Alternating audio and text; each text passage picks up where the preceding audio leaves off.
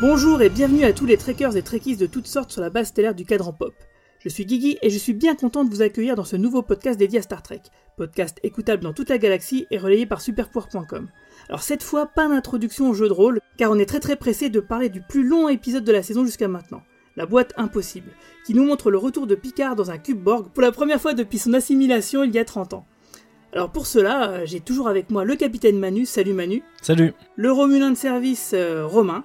Hello tout le monde. Et pour la première fois, euh, ma Matou, qui est un modérateur du forum euh, Ultime Frontière et aussi un très grand fan de Star Trek. Alors Matou, salut. Bonsoir et merci de l'invitation. In a few hours, we'll be on a Borg cube without authorization. This cube is under Romulan control. I believe she's close to discovering who she really is. We have to get there as quickly as possible. The journey always begins with the closing of the eyes. What's happening to me? You must take me to her now. They are in some serious trouble. Let go! Let go of me! They are not responding. Program complete. Alors du coup, pour faire plus ample connaissance avec toi, avant de rentrer dans le vif du sujet, est-ce que tu peux nous parler de ton premier contact avec Star Trek? Oui. Juste, euh, je permets aussi de faire un petit peu de, de pub pour euh, le podcast euh, auquel je participe souvent, qui est Star Trek pour les nuls, Ah, je t'en et prie, qui est pour une Ouais. poignée de reviews. Donc voilà, donc euh, c'est en représentant de ces deux endroits, le forum Ultime Frontière et ce podcast-là que je viens, et que tu m'as invité. Euh, et encore merci et bonsoir à tout le monde. Pour mon premier contact, bah, je vais faire très original, bah, c'est la 5. Parce que je pense que euh, tous ceux qui ont une quarantaine d'années euh, se rappellent que la série originale a été diffusée sur la 5 le soir à 20h et qu'il y a aussi eu la diffusion des films les, six premiers films qui a, peut-être pas les six, mais du moins au moins les trois premiers, qui étaient ceux avec le premier équipage de Kirk. Donc c'est comme ça que très tôt, enfant, ben, je suis tombé euh, dans la série et pour moi, euh, la série originale c'est vraiment un souvenir d'enfance. Pour ça que même si on peut lui trouver plein de défauts euh, sur la forme et tout, ça reste quelque chose découvert enfant. Ben moi j'ai pour habitude de ne jamais brûler des choses que j'ai adorées enfant, même si en devenant adulte, tu en vois toutes les limites. voilà, c'est un peu comme euh, brûler ma propre enfance. Ça en a créé des vocations de fans de série la 5. hein. Ouais, c'est clair. Euh, C'était un peu le but, hein, d'ailleurs. Euh, bah, justement, euh, Matou, euh, toi, je crois, il me semble que tu fais partie des personnes qui n'apprécient pas trop la série euh, Star Trek Picard. Donc on parlait de, de, de ne pas brûler les idoles et tout, mais est-ce que quelque part là, c'est, est-ce que c'est une occasion de le faire finalement? Qu'est-ce que tu as pensé des premiers épisodes de la série Star Trek Picard? J'ai euh, bien aimé le premier et depuis que le premier est passé, le- disons que euh, je soupire à chaque nouvel épisode et je suis de plus en plus déçu par la série. Et euh, moi, je trouve que de plus en plus, euh, je retrouve des qualités d'écriture, hélas, de Star Trek Discovery. Des défauts du coup. Voilà, on peut le dire comme ça, c'est les défauts. oui. Ça sera d'autant plus intéressant de savoir ce que tu vas penser de ce que tu vas nous dire de ce sixième épisode parce que moi je suis pas mal euh, les forums Reddit et euh, il y a comme toi il y a beaucoup de gens qui sont beaucoup. C'est difficile à quantifier toujours hein, parce que les gens qui aiment pas parlent toujours beaucoup plus fort que les gens qui aiment. Mais il y a beaucoup de gens qui aiment pas cette série particulièrement et euh, qui ont quand même été euh, plutôt euh, favorablement surpris par ce dernier épisode. Donc on sera je suis impatient de savoir ton avis sur ce dernier épisode. Ouais, surtout que tu avais réalisé avec Rémi, qui aurait dû être là ce soir finalement, et que tu remplaces quelque part, un, podcast sur le, le short trek Children of Mars, un podcast à peu près d'une heure et demie, où en fait euh, tu expliquais qu'est-ce qui n'allait pas dans la représentation de ce qui nous était montré, ce qui était effleuré du système scolaire euh, de Star Trek euh, bah, dans, le court métrage. Et donc euh, je me disais, euh, en vous écoutant, vous aviez euh, raison sur pas mal de points, mais d'un autre côté, je me disais, est-ce que finalement c'était pas un peu une prison dans laquelle vous étiez enfermé par la, représentation, peut-être des fois le piédestal que vous mettiez euh, certains éléments de, la franchise? Alors juste euh, pour rapport à Rémi, c'est pas qu'il peut pas être là, c'est que je l'ai soudoyé pour être là. Bien joué, bien joué. Et euh, deux, ben, euh, juste pour euh, pour remettre un petit peu euh, dans le passif, parce que tout le monde ne connaît pas forcément euh, ce que les, les, les- divergences qu'on a pu avoir avec Guigui, parce que le, prochain épisode, il y aura William Riker. Et euh, on avait parlé déjà un petit peu de ça, de cette histoire de ce piédestal et tout. On en avait discuté à propos. Et euh, je trouve en effet que c'est intéressant d'en débattre parce que la question que tu poses, elle est vraiment très intéressante de savoir en gros si d'avoir découvert une série il y a quand même un, certain temps, avec la mémoire, avec le temps dans lequel tu l'as vu, est-ce qu'on n'a pas tendance à rendre le passé plus beau qu'il n'était? Et euh, donc chaque changement serait euh, une rupture et on aurait du mal plus avec le changement qu'avec, euh, on va dire, la proposition en elle-même. Moi, le short trek, je l'ai attendu vraiment avec impatience parce que ça parle de quelque chose qui m'a toujours intéressé, qui est le système éducatif et j'ai vraiment pris une douche froide en le, en le voyant parce que j'ai vu énormément de clichés. J'ai vu euh, pas une société futuriste. Et euh, j'ai même vu quelque chose qui, de nos jours, bah, je trouverais ça euh, très critiquable et contestable. Et hélas, c'est exactement tout ce que j'ai retrouvé comme critique dans la série Picard depuis le début. C'est-à-dire que je me retrouve pas dans un futur, je me retrouve pas dans quelque chose qui me fait rêver, qui me, qui me donnerait envie de faire partie de cette société. Parce que pour moi, même quand j'étais enfant, on en revient au doudou d'enfant, quand je regardais la, la série originale, j'avais envie d'être euh, dans cet équipage, j'avais envie de voyager dans le cosmos, j'avais envie d'être avec eux. Quand j'ai découvert plus tard la nouvelle génération Voyager DS9, malgré les qualités et défauts, j'ai toujours eu envie quelque part d'en être. Mais Picard, j'ai envie d'en fuir. Ça me fait cet effet-là. Donc euh, c'est vraiment quelque chose qui, euh, moi, me met, euh, est une des raisons du malaise que j'ai vis-à-vis de la série. C'est les parties pris, je les vois, la volonté de faire quelque chose de, ce que disait Stewart, de plus noir, de plus adulte. On parlera de l'écriture après, mais même ce, cet élément-là, pour moi, me semble pas des plus, des plus réussis dans la série. Pourquoi pas? Pourquoi pas le faire? Moi, j'avais rien contre. Je suis un grand fan de The Expense, qui est une série qui est pas très ken, mais qui arrive à le faire avec euh, une certaine qualité et une certaine aspiration qui me donne envie encore une fois de me dire tiens, ça pourrait être intéressant d'être dans cet univers-là. Là, dans Picard, euh, je vois tellement de choses que, qui me donnent mais pas du tout envie d'y être. Il y a un argument qui revient souvent, c'est que la fédération, elle ne serait plus que l'ombre d'elle-même. Et à ça, justement, Michael Chabon, il a répondu sur Instagram. Alors, je sais pas si tu avais vu, Romain, toi? Ouais, tout à fait, j'ai vu ça. Euh, bah, déjà, il faut saluer euh, Michael Chabon qui, euh, sur son Instagram, prend chaque semaine le temps de répondre aux 3-4 critiques principales qui reviennent euh, ouais, qui reviennent régulièrement, enfin autour desquels les fans euh, critiques en tout cas s'accordent. Euh, et, là, et, hier, si je dis pas de bêtises, Guigui ou aujourd'hui, je sais plus, il a répondu au fait que Starfleet, Starfleet est-il mort finalement? Est-ce que Starfleet est devenu une dystopie hein, et plus le rêve dont on voulait parler?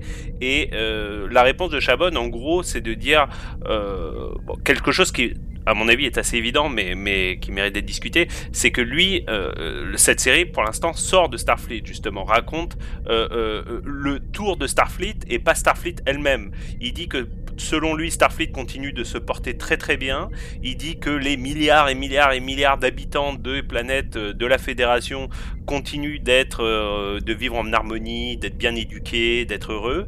Mais il dit, mais depuis le début de Star Trek, il n'y a pas que la Fédération, il n'y a pas que Starfleet, il y a aussi tous les autres. Et il raconte, euh, et pour l'instant, la série Picard raconte un peu ces outcasts, comme on dirait en anglais, on va dire c'est la vie des renégats et pas la vie des habitants de la Fédération. Euh, euh, argument qui vaut pour les épisodes de Picard, qui vaut pas pour le, le short trek évidemment auquel tu faisais référence, Matou. Donc bah, ça, ça, tombe bien justement parce que c'est vraiment quelque chose qui un, angle de vue que nous on avait plutôt bah, plutôt bien accepté et du coup bah, c'est vrai que c'est ça malgré tout ça donne quand même des points de friction entre les fans et ça sera forcément, euh, ça va donner lieu à de bonnes discussions. Alors du coup, on va commencer tout de suite euh, avec euh, bah, bah, parler de l'épisode. Donc ordinateur, quel est le résumé de l'épisode? L'épisode de ce soir s'appelle The Impossible Box. Pour résumer sans spoiler, Jean-Luc Picard et son équipage suivent la piste de Soji jusqu'au cube Borg situé dans l'espace romulien, faisant par là même ressurgir des souvenirs obsédants pour tous les protagonistes de notre histoire. Bien sûr, vous aurez reconnu Marina, qui est bien sûr la voix charmante de notre ordinateur. Euh, donc du coup, pour, avant de rentrer dans la zone spoiler où on va décortiquer l'épisode vraiment dans les détails, on va commencer par une zone sans spoiler où chacun va donner donc euh, son appréciation globale. Donc on va commencer par toi Romain, qu'est-ce que tu as pensé de l'épisode dans les grandes largeurs? Alors je craignais énormément cet épisode puisque bon, de, si vous suivez ce podcast régulièrement, vous savez qu'on est à peu près d'accord autour de cette table, euh, en tout cas les, trois réguliers, pas Matou, mais pour dire que euh, on trouvait que globalement la partie Picard était réussie, mais que la partie sur le Borg, le, cube Borg traînait en longueur était et, et, parfois était limite un peu gênante. Et du coup, je craignais cet épisode puisque ça allait être Plus la que première, limite, hein. euh, ouais, voilà, puisque ça allait être la première rencontre entre euh, ben, les deux histoires finalement. hein. Les deux histoires allaient enfin être réunies juste à la moitié de, de la saison. Euh, et finalement, l'épisode m'a quand même agréablement surpris, voire très agréablement surpris. J'en parlerai plus tard, mais le premier tiers de l'épisode m'a absolument, je l'ai détesté, voilà, en bon français, mais vraiment détesté, avec des scènes qui franchement n'avaient rien à, à- à- n'a- n'avaient rien à, reprendre aux séries CW, euh, à mon goût. hein. Euh, euh, par contre, et franchement, je me suis posé la question lors d'une scène en particulier de savoir si ça allait être l'épisode où j'allais switcher et passer moi-même du côté des haters, comme on dit aujourd'hui, en tout cas des critiques réguliers de la série. Et finalement, quand finalement il y a cette rencontre qui se fait entre Picard et le Cube Borg, j'ai trouvé que la série non seulement redécollait, mais atteignait probablement son meilleur niveau, avec des scènes qui m'ont franchement beaucoup beaucoup ému. Voilà, donc globalement agréablement surpris par, cette, par cet épisode qui, d'une certaine façon, relance quand même presque entièrement la série. hein. Ouais, je, je suis assez d'accord. Et toi Manu? Euh, globalement, j'ai globalement le même avis. J'ai bien apprécié l'épisode. Il a toujours euh, quelques faiblesses, euh, notamment euh, ce fameux duo euh, frère-sœur euh, euh, imbuvable. Mais euh, j'apprécie le fait qu'on va enfin quitter ce cube Borg, qu'on va, euh, qu'on va aller vers autre chose et surtout que l'intrigue Narek Soji euh, euh, s'arrête, puisque c'était enfin, c'était vraiment ce qui tuait la série euh, jusque-là pour moi. Ce que j'ai particulièrement aimé, euh, on en reparlera tout à l'heure, mais c'est toute la partie euh, Picard et You sur euh, le- enfin, le- leur rencontre et le- l'effet de devoir aller sur ce cube sur Picard. Après, il y a encore des trucs qui sont vraiment. Enfin, le, le, le retour sur le cliffhanger de la semaine dernière avec la mort de Maddox et comment c'est géré, c'est n'importe quoi. Enfin, C'est clair. c'est vraiment n'importe quoi. hein. Le, vaisseau a des. Enfin, il devrait savoir ce qui s'est passé, le vaisseau, je veux dire. Mais euh, ouais, je, trouve que c'est un bon épisode et surtout que l'intrigue avance enfin. Euh, avec des petites références, euh, je sais que vous les avez vues, on en reparlera tout à l'heure avec ce, fameux téléporteur qui n'est pas inconnu. Et suis- je suis surtout content qu'on ait enfin une vraie avancée. Parce que jusque-là, on tâtonnait un peu et là, on a une vraie avancée. Euh, ça promet du bon pour la suite, mais il reste que 3 épisodes pour l'instant. Non, 4 4. donc euh, ça aura quand même pris vachement son temps. Et toi Matou, est-ce que cet épisode ainsi que la réponse de Michael Chabon sur Instagram t'aurait rassuré Disons que la, la réponse de Michael Chabon, je la trouve pleine de, de contresens. Parce que euh, l'effet d'un- d'une institution, elle se voit pas que sur les personnes qu'elle gère, elle se voit aussi à la manière dont elle respecte des certains principes. Or, euh, dans les premiers épisodes, on n'est pas encore, euh, on est quand même sur Terre, qui est quand même l'un des cœurs de cette civilisation, comme on, euh, disait Ronald Desmours. c'est facile d'être un saint au paradis. Or, on voit même que le paradis a bien, bien, bien des défauts. Donc, pour ça que je trouve cette, cette citation pleine de contresens, parce que que l'on soit sur Terre ou que l'on soit ailleurs, on ne voit pas véritablement ce qu'il dit, c'est-à-dire que euh, il y aurait des principes qui seraient toujours les mêmes et qui seraient respectés. D'ailleurs, on en reparlera dans la zone spoiler, mais euh, il y a un moment moi qui m'a qui m'a vraiment fait euh, tiquer. Pour euh, le reste, moi je salue le fait que Chaban vienne vienne discuter, mais pour ceux qui sont un petit peu plus anciens, on avait Ronald Desmours au tout début sur des euh, discussions à OL, ça nous rajeunit pas tout ça, qui faisait exactement la même chose. Et dans le, à l'époque de, de Ronald Desmours, il y avait une, je trouve une euh, proximité et une franchise. Euh, là, j'ai des fois un peu plus l'impression de voir euh, quelqu'un qui euh, vient nous dire qu'on a raison de penser ça, mais qu'en fait c'est un peu plus complexe, comme pour un peu noyer le poisson. Cette décharge, je dirais quand même que les deux époques sont radicalement différentes. À une époque où Internet était plutôt confidentiel et où maintenant euh, n'importe quel réseau social euh, transforme n'importe quelle parole en caisse de résonance euh, négative ou positive euh, à outrance, je pense que la prudence est de mise et que du coup c'est c'est pas. Enfin, je veux dire, c'est normal. Ça me paraît complètement normal. Je rajouterai un point, Guigui. Euh, moi, je suis un peu comme Matou, je suis un peu nostalgique hein, d'une époque où il y avait. Euh, bizarrement, euh, on avait moins, on n'avait pas les réseaux sociaux comme aujourd'hui, on n'avait pas du Twitter, etc. Les forums. Mais tu avais les forums, etc. Mais pourtant, on avait quand même une impression de plus grande proximité. Et, et par contre, là où tu as totalement d'accord, c'est là où je suis totalement d'accord avec toi, c'est que par contre, il y a une, une toxicité. Hein, il n'y a pas d'autre mot aujourd'hui qui, à mon avis, est beaucoup plus forte qu'il y a 15-20 ans. Et euh, j'ai eu pas mal d'exemples récents moi qui m'ont qui m'ont vraiment choqué, je dois dire. Euh, j'avais pas prévu de parler de ça ce soir, mais, mais j'en profite. Désolé, ça fera un épisode un peu plus long.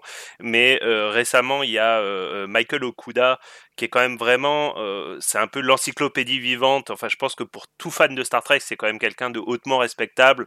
Ça a été le premier mec qui a fait des encyclopédies sur Star Trek, qui a fait partie des équipes de prod de toutes les séries depuis Next Generation, etc. Et qui a chapeauté aussi la remasterisation de la Next G en De la Next G. Donc, c'est un mec qui est euh, voilà quoi enfin qui t'es obligé de le respecter si t'es fan de Star Trek je pense que Matou tu seras tu seras d'accord avec moi et bon lui qui défend la série Picard bon c'est son droit hein, mais qui s'est fait littéralement insulter sur les réseaux sociaux mais vraiment insulter hein, avec des, des insultes hein, euh, voilà euh, et, et, et je dirais la même chose sur j'ai oublié son nom d'acteur mais Hugh de la série est-ce que excusez-moi Jonathan Delarco Jonathan Delarco et Jerry Ryan bon qui faisaient un peu leur promo hein, c'est sûr mais qui était en mode ah c'est cool, je suis dans l'épisode cette semaine, trop content de voir les fans. Et pareil en dessous, tu avais 250 réponses de mecs, pas que, hein, mais dont 250 réponses de mecs qui étaient en mode ultra virulent. Et euh, moi je comprends que tu puisses pas accéder au même niveau de proximité que tu avais il y a 20 ans parce que tu as quand même cette toxicité qui est beaucoup plus forte qu'avant. Je, suis d'accord avec ce que tu dis sur la toxicité, mais l'un des problèmes, à mon avis, qui crée cette euh, toxicité, c'est qu'on a le sentiment que tout est régi par la com et que justement, il n'y a plus cette euh, franchise qui permettait des fois de euh, pouvoir dire des choses et que certains et beaucoup de fans il y a toujours une minorité qui sera mal élevée, qui euh, qui se cachera derrière l'anonymat pour le faire.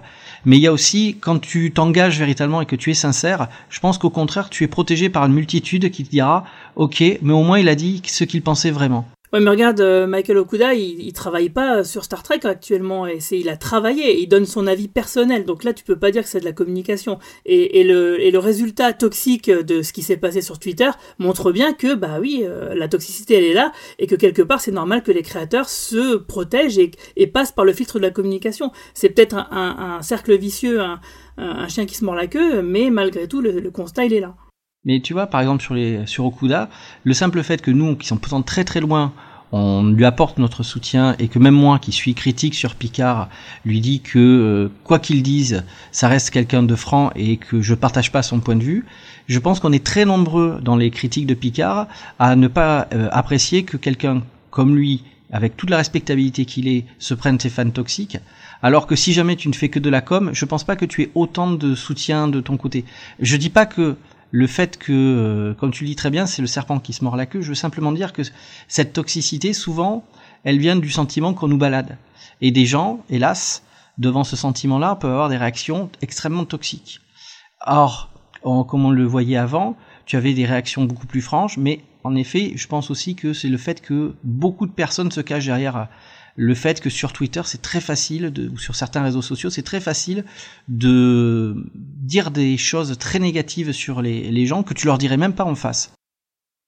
En tout cas, on laissera un universitaire euh, détailler justement dans un, dans un recueil, dans un bouquin, euh, la situation et l'évolution des réseaux sociaux et d'Internet pendant 30 ans. Euh, parce que là, maintenant, on va directement parler de l'épisode dans la zone spoiler. Red alert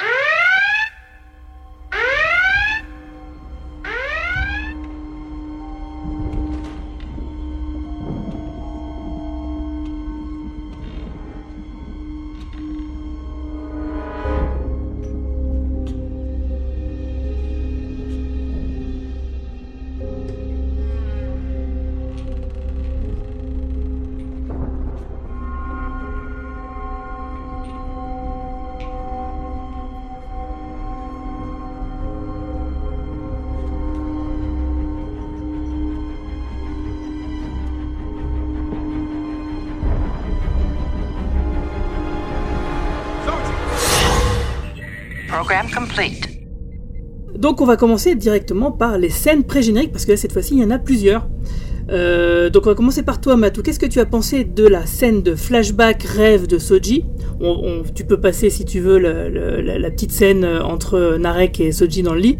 Euh, la discussion entre Picard, Jurati et Elnor et aussi euh, bah, Picard qui est dans son holodeck à se remémorer bah, les souvenirs euh, bah, de quand il était Borg. Mais tu vois, je vais te surprendre, mais je trouve que c'est une très belle inventivité et que ce début euh, arrive à faire au niveau de l'écriture certaines choses que jusqu'à présent ils n'avaient pas réussi à faire. On a l'habitude d'avoir toujours des, des, flashbacks et là que le flashback soit un rêve, déjà, ben moi je m'attendais tu vois à une routine sur le flashback et tout, ben tu vois je suis surpris.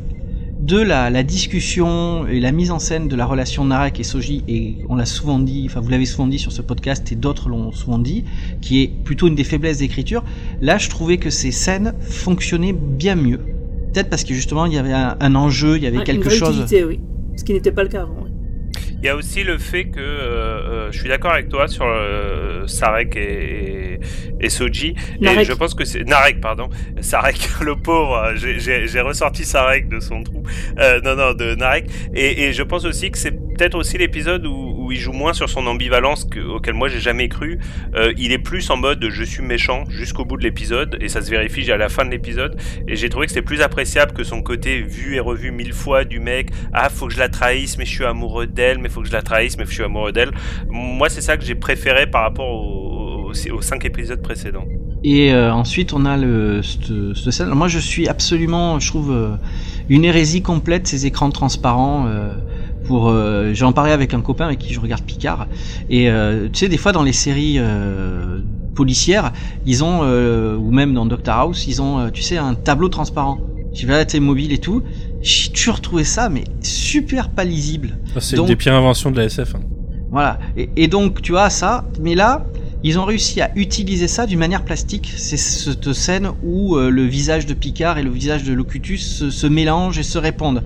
Là, c'est-à-dire que là, tu vois, pour une fois, ce qui était beaucoup des défauts de Picard de, depuis le début, la mise en scène arrive à nous les rendre beaucoup plus supportables. Je suis d'accord avec toi là-dessus. J'ai bien aimé ce, mélange. Et moi aussi, je déteste les, écrans transparents déjà parce que pour une question de vie privée, c'est n'importe quoi.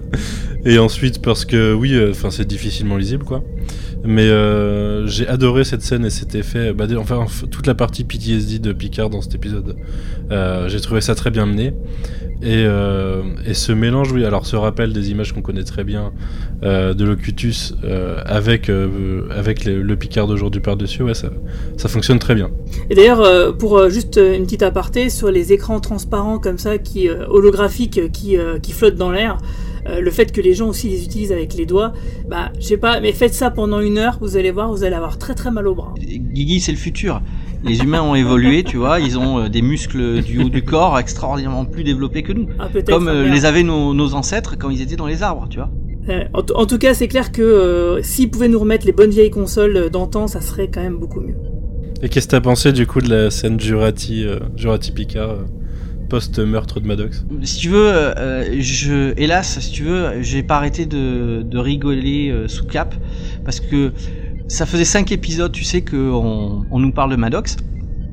Quand on voulait voir Maddox, que quand tu te rappelles de l'épisode de, tu sais, avec euh, Measure of Man, tu, avais envie de voir une confrontation avec Picard, avec tout cette, euh, d'avoir une confrontation philosophique, intellectuelle, qui aurait pu permettre à enfin de retrouver ce que moi j'appréciais dans Star Trek, c'est-à-dire des confrontations d'idées où il n'y a pas forcément euh, un bon, un méchant, une vérité, euh, un mensonge, mais plusieurs vérités qui se confrontent et tu peux essayer toi à la fin de te dire laquelle tu préfères, laquelle te fait réfléchir, etc. Ben là non, on te la tue à la fin du dernier épisode. Et ça faisait cinq épisodes qu'on cherchait après, puis t'as juste euh, Picard qui lui dit euh, Ah ouais, ça, je comprends, ça va être dur pour vous. J'ai trouvé ça, mais expédié d'une manière mais, super. Euh, Alors je suis d'accord avec toi, Matou, mais je vais quand même te retourner le compliment parce que je te trouve culotté de dire ça sur la confrontation d'idées entre Maddox et Picard, alors que euh, je trouve que beaucoup de fans critiques de la série ont critiqué dans le premier épisode, euh, ou le deuxième épisode, pardon, la conversation entre Picard et l'amiral, en disant que l'amiral était clairement présenté, enfin la, CNC du coup, en disant qu'elle était clairement présentée comme une, une personne négative et que Picard avait été maltraité, alors que moi je trouvais qu'on était vraiment sur une confrontation d'idées entre finalement de l'idéalisme et de la réelle politique. Et moi j'ai trouvé qu'il y avait vraiment moyen, de... et d'ailleurs c'est ce que ça fait aussi partie de la réponse de Chabon aujourd'hui dont on a qu'on a évoqué plus tôt. Je trouvais vraiment qu'il y avait moyen de, de prendre parti pour le pour le pour l'amiral, là où beaucoup de fans ont dit non non c'est honteux, c'est indéfendable ce qu'elle défend, etc etc. Là, on vient d'évoquer entre un quelqu'un qui fait de la recherche cybernétique et euh, un ancien amiral. Là, on a, comme tu l'as dit, c'est quelqu'un qui représente une institution. Sa parole, elle engage énormément de monde. Même déjà, moi, je te dirais que le simple fait que quand Picard revienne et lui pose une question et qu'elle n'en parle pas à d'autres amiraux et qu'il n'y ait pas au moins au moins une décision collective là-dessus et qu'elle puisse le repousser. Surtout qu'ils ont, ont déjà eu des, euh, comme il dit, euh, des différents par le passé, ce qui fait qu'elle n'est pas forcément neutre. Tu vois, c'est pas ce que j'attends d'une institution. Elle, elle, a prévenu sa directrice de la sécurité, quand même. Bon, qui s'avère être une traîtresse, mais ça, j'imagine qu'elle le sait pas, mais elle l'a prévenu. Tu vois, c'est-à-dire d'autres, on a toujours vu qu'il y avait différents conseils d'amiraux. On le voit dans euh, ce superbe épisode, parce que je suis euh, toujours assez euh, avec un sourire en coin sur la première saison de The Next Gen, mais quand il y a euh, ces espèces d'extraterrestres qui ont pris euh, la place et tout, mais tu vois qu'il y a, voilà, tu vois qu'il y a un conseil. Tu vois très bien que même par exemple dans un autre épisode que j'adore, celui où The Drumhead, où tu as une chasse aux sorcières où Picard affronte une amirale, tu as un, un amiral qui doit donner son, son on va dire son verdict, mais tu vois très bien que tu sens qu'il va peut-être consulter d'autres amiraux avant de rendre son verdict tout seul. C'est-à-dire qu'il y avait la construction collective. Après, moi, sur la réelle politique, je trouve qu'elle a été très simplifiée parce que il y a beaucoup de choses auxquelles on peut objecter. Par exemple, euh, Yves Raducal a très bien fait dans euh, sa critique de cet épisode pour montrer en quoi on voit très bien où est-ce qu'ils veulent aller. Mais dans la manière dont ils veulent y aller, ils prennent beaucoup trop de raccourcis, ce qui fait que, tu vois ce que tu disais par rapport aux fans que beaucoup ont dit c'est pas possible là-dessus. Je pense que c'est l'une des problèmes de cette écriture, c'est qu'ils vont beaucoup trop rapidement dans ce qu'ils veulent, au lieu d'essayer d'amener le spectateur à bien mieux le comprendre. Tu vois, par exemple. Euh, Après, je trouve que, enfin, pour moi, le dialogue avec euh, cet amiral dans l'épisode 2 reflète, enfin, montrait, enfin, explicitait de lui-même pourquoi. Euh, elle représentait un avis général de, facto en fait. Dans le dialogue, elle lui dit que euh, il les a fait passer pour des bouffons euh, via son interview en parlant de tout Starfleet. C'est-à-dire que son l'antagonisme de Starfleet vis-à-vis de Picard, il vient de cette interview notamment euh, notamment hyper récente dans l'intrigue et euh, ça a dû discuter en interne. Tu vois, je pense que quand quand Picard vient et vient la voir, déjà il a rendez-vous et euh, et il y a d'autres gens, enfin il y a d'autres mondes qui savent que qui vient la voir. Et à mon avis, euh, le, le, fait qu'elle rejette, c'est une décision collective prise en amont, tu vois. Peu importe ce qui, peu importe ce qui vient de lui demander. Moi, moi, moi je suis persuadé que pour reprendre, pour aller dans ton sens, Manu, je suis persuadé qu'il y a une mécompréhension de cette scène, et je pense qu'à aucun moment dans cette scène on était censé prendre le parti de Picard en fait. La façon dont Stewart joue la scène, la façon dont il demande son vaisseau euh, avec quasiment aucun argument, en disant non mais donnez-moi un petit vaisseau avec euh, 8 ou 9 membres du personnel, ça suffira largement, etc., etc. Je pense qu'en fait, euh, à aucun moment dans cette scène on était censé prendre le parti de Picard. Pour rebondir là-dessus, euh, il y a aussi un élément dans cet épisode qui euh, alimente un peu bah, cette vision des choses, c'est que tous les personnages semblent quand même d'accord pour dire que Picard a un ego surdimensionné, ce, qui, ce qui alimente donc vraiment complètement bah, cette, cette vision des choses ça me permettra de reconnecter avec l'épisode, parce que je pense qu'il y aurait beaucoup de choses à dire, mais si on, s'en reste là-dessus, il y a dans une mention justement avec quelqu'un de Starfleet, euh, sur la scène de négociation, on y reviendra, mais moi, c'est par exemple, je trouve que c'est une relecture du personnage où je suis absolument pas d'accord. J'ai jamais vu quelqu'un avec un tel ego. J'ai vu par contre quelqu'un avec énormément de principes et quelqu'un qui a la force de ses principes et qui a la fierté de ce qu'il a accompli. Oui, mais j'ai jamais vu quelqu'un avoir un, un, ego au point que il serait ce qu'on décrit de lui dans la série Picard. Ah, je, je, suis pas totalement d'accord. Ouais, et moi je suis pas, je suis pas d'accord non plus. Euh, c'est, pour moi, c'est simple, c'est que comme il est capitaine, il a forcément un ego surdimensionné. Forcément, même s'il n'est pas montré, même s'il est sous couvert de plein de choses. Il est dans un cadre militaire qui fait que il a l'habitude qu'on lui obéisse, il a l'habitude de tout cela. Et le fait de l'en sortir, justement, il se rend compte que, bah non, les gens, ils acceptent pas forcément tes ordres comme ça parce que t'es qui maintenant? T'es plus un capitaine, je suis pas sous tes ordres. Donc, euh, fuck si j'ai envie, quoi. Et, ça, du coup, on, ça nous fait ça nous fait voir le personnage d'une autre facette, et finalement, effectivement, c'est une relecture, comme tu le dis, et que si on revoyait la série, euh, la et les films avec cet angle-là, on pourrait se dire, oui, c'est vrai, il y peut avoir ce côté-là. Et qui est normal, c'est pas forcément un défaut. Kirk l'a aussi quelque part. Je le vois pas totalement comme une relecture pour moi.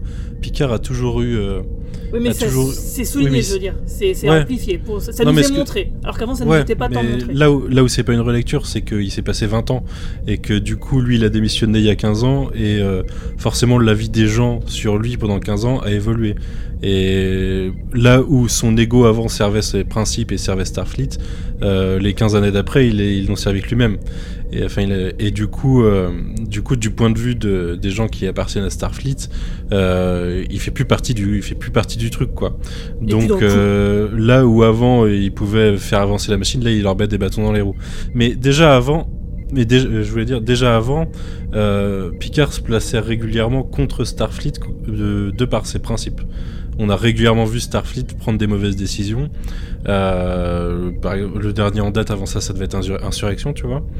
Et, euh, euh, se placer contre des, amiraux ou des, hauts gradés de Starfleet parce que pour lui, les principes de la Fédération et de Starfleet valaient mieux que ça. Là, on est dans une époque où euh, le fait qu'il ait été éloigné depuis longtemps de Starfleet et le fait qu'il soit vieillissant aussi euh, fait que ses principes et euh, son ego sont peut-être déplacés maintenant par rapport à, à 20 ans auparavant. Ce qui le met dans une position complètement différente par rapport à ce qu'on a pu connaître. Si je dis relecture, c'est que quand moi je prends les, les, épisodes que j'ai préférés Picard centré, tu as Inner Light, tu as Tapestry et tu as le tout dernier, enfin la conclusion de The Next Gen dans lequel, euh, tu vois, dans la conclusion, il est déjà dans ses vignes, il est atteint d'une maladie, il est vieux et il n'est plus dans Starfleet. Et pour autant, on voit une opiniâtreté, on voit quelque chose. On le voit aussi dans, dans son ego ou dans sa fierté, dans les relations qu'il a Q, dans le, le pilote et ce qui lui fait écho dans le dernier épisode de The Next Gen. Moi, je répète, je ne vois pas de d'ego surdimensionné. Je vois une fierté, je vois des respects des principes. Moi, j'ai connu des gens comme ça, c'est-à-dire opiniâtres jusqu'au bout, qui étaient plus dédicacés à le fait de défendre ce en quoi ils croient que de euh, se glorifier ou d'être euh, content de la position sociale qu'ils euh, qu'ils occupaient. Alors peut-être que le terme égo surdimensionné de Raffi n'est pas totalement juste, mais bon, c'est ça donne quand même. On, va, on peut parler d'orgueil parce que dans le podcast jusqu'à maintenant c'est ce qu'on disait, on parlait d'orgueil et on, peut on peut considérer que c'est de l'orgueil. Il y, y, a quelque chose de gaulien dans ce personnage hein, de toute façon, qu'on le veuille ou non. J'avais fait une référence à De Gaulle quand il avait évoqué sa démission dans l'épisode 3 ou 4. dans ce parcours, je sais pas, on m'empêchera pas de penser que Chabon a, relu une biographie de, de, Gaulle, ou en tout cas que par miracle, il fait un parallélisme énorme entre De Gaulle et, Picard, parce qu'en termes de trajectoire, il y a quand même quelque chose de vraiment vraiment évident, quoi. Ouais. Bon, on y reviendra de toute façon. Là, on va directement passer à la, scène entre Jurati et Rios, que moi personnellement j'ai trouvé un petit peu gênante. Je sais pas ce que t'en as pensé, toi, Manu. Euh, bah, en fait, moi je suis un peu gêné par toutes les scènes de Jurati depuis le début parce que j'ai un peu du mal avec le personnage, contrairement à beaucoup de gens. Euh, je trouve que l'actrice surjoue beaucoup et que ça me sort régulièrement de, de ses personnages parce que c'est pas le, premier rôle. Je me souviens que dans The Newsroom, j'avais un peu du mal avec son personnage pour, les mêmes raisons. Mais euh, après, sur la situation de la scène en elle-même, je sais pas. Je sais pas si, c'est vraiment gênant au-delà de, l'acting. Moi, je trouve que c'est une réaction émotionnelle assez euh, assez logique en fait dans un post-choc. C'est quelque chose qui qu'on voit régulièrement c'est quelque chose qui arrive. Euh, donc non j'ai pas été particulièrement gêné par la situation. Je suis plus gêné par l'interprétation de Jurati Moi, je suis, je suis d'accord et je rajouterai l'écriture de la scène. En effet, je suis d'accord d'un point de vue euh, psychologique euh, que elle ait besoin de se détendre et que lui euh, cède à ses avances. Il n'y a aucune raison que ça nous gêne.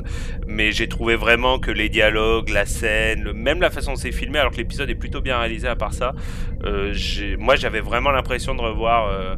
je regardais beaucoup les séries CW avant. J'étais vraiment, à un moment donné, j'ai vrillé dans ma tête et j'ai eu l'impression de, de regarder épisode de Arrow deuxième saison, quoi.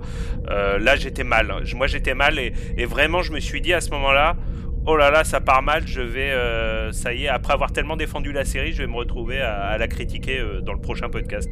Voilà, en fait, ce que je veux dire, c'est que moi, j'étais un peu mal à l'aise, euh, pas forcément pour la scène en elle-même, même si euh, je suis plutôt d'accord avec Manu, mais je suis plutôt mal à l'aise par rapport à ce que ça va annoncer. Euh, j'ai peur qu'après Narek et Soji et sa sœur, bah, du coup, on bascule sur un autre truc un peu relou du même genre entre Jurati et, Rios, qui est pour l'instant un super personnage, qui d'ailleurs joue au foot, donc c'est sympathique aussi ça, de, montrer voilà ce, côté bah, latin, bah, de jouer au foot.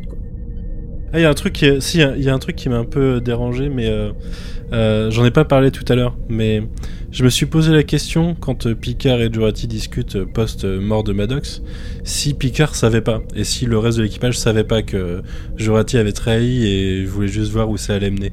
Et en fait, cette scène-là a un peu désamorcé cette idée où, bah, du coup, je me dis que non et j'aurais préféré que, que, au final, on se rende compte qu'il savait et que il se, jouait d'elle pour, pour savoir ce qu'elle allait faire après. Quoi. Moi, j'ai pas été choqué, hein, je vous avouerai, par le, la scène de, de, post-autopsie de Durati, euh, parce que faut pas oublier que euh, derrière son côté un peu candide euh, et naïf, Durati c'est quand même une petite génie, hein, c'est, une professeure en cybernétique, donc elle aurait tout à fait la capacité de d'effacer des logs de production de, de d'effacer les logs du vaisseau, etc., etc. Et deuxième chose, encore une fois, c'est important de se rappeler qu'on n'est pas dans un vaisseau de Starfleet, on est dans un vaisseau privé et que moi je m'attends pas à ce qu'il y ait euh, le même niveau de euh, justement de logs, d'informations qu'on aurait sur euh, un vaisseau militaire comme l'Enterprise par exemple. Donc c'était un peu rapide, c'est sûr, et je comprends que quand on est pointillon, on soit déçu, mais moi je j'arrive à l'accepter le fait qu'elle cache aussi facile. Je pense que en fait, ce que j'essaie de dire, c'est que l'équipage est tellement à milieu de se douter que Jurati puisse être une traîtresse, et vu l'état de Maddox, moi je trouve pas ça totalement euh, incroyable. Déjà, euh, on va rendre à César ce qui est à César parce que tu es trop, euh, trop, comment dire humble pour le dire, mais c'est toi, Guigui, qui a fait la doublure euh, corps de euh, Rios sur ce passage-là. ah oui, c'est vrai. Mais il fallait pas le dire, je t'avais dit. Ah. Non, parce que c'est ça qui fait peut-être penser à Arrow, parce que souvent, euh, Steven Hafen, son personnage faisait des, des entraînements torse nu.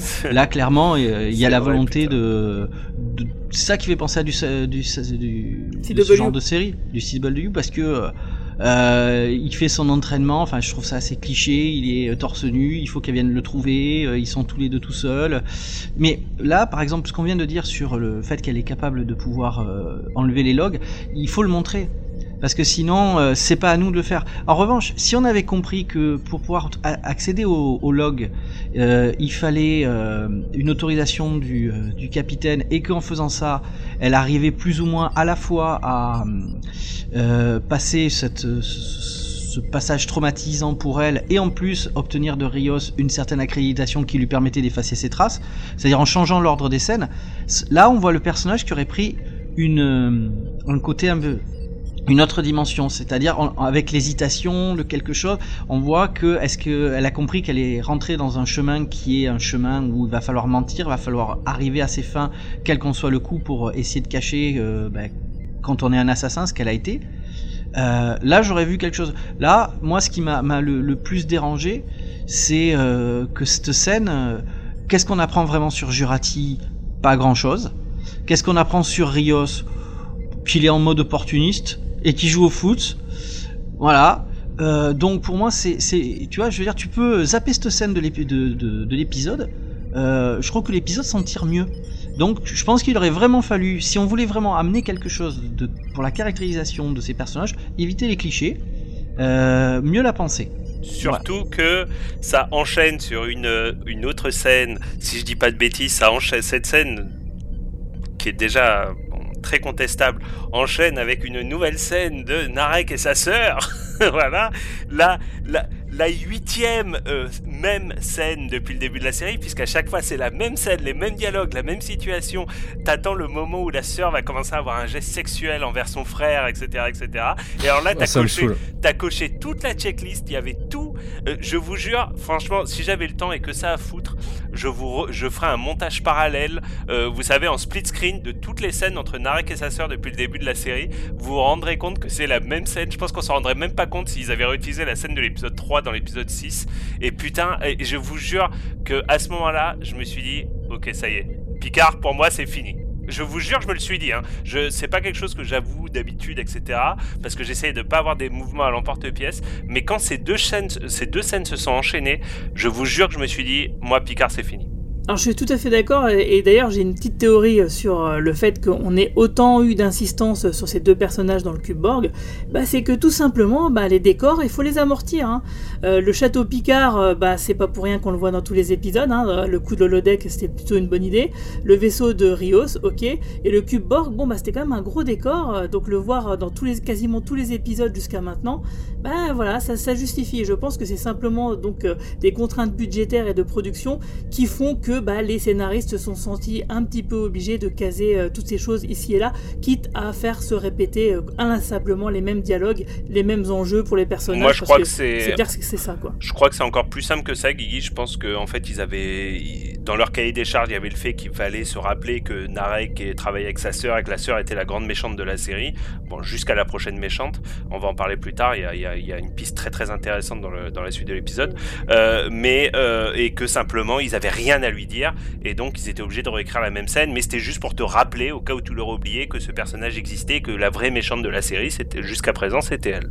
Enfin, nous le rappeler 4-5 fois, ça suffit, quoi. C'est pas, c'est comme les scènes entre Narek et, et Soji, finalement, parce que c'est pareil, ça tournait quand même beaucoup en rond. Mais ils avaient rien à dire en fait, Guy. Ils Je avaient rien à dire, qu'ils avaient rien à dire ni pour euh, ni pour Narek ni pour Soji jusqu'à cet épisode en tout cas. Donc moi, je pense que c'est simplement du remplissage et euh, le fait euh, bah, d'amortir un maximum les décors. Mais tu vois, c'est l'une des problématiques, euh, tu vois, avec l'écriture Kurzman, c'est que ils ont rien à dire, ils le disent mal et ils le disent souvent. Et ils le disent quand même. Ouais. ça. Et mais tu vois, par exemple, euh, avec l'ami avec qui j'étais, on, on commençait à, à, à- à imaginer ça dans pour tous ceux qui nous écoutent. Imaginez que vous avez votre boss qui vient toutes les heures vous demander où est-ce que vous en êtes.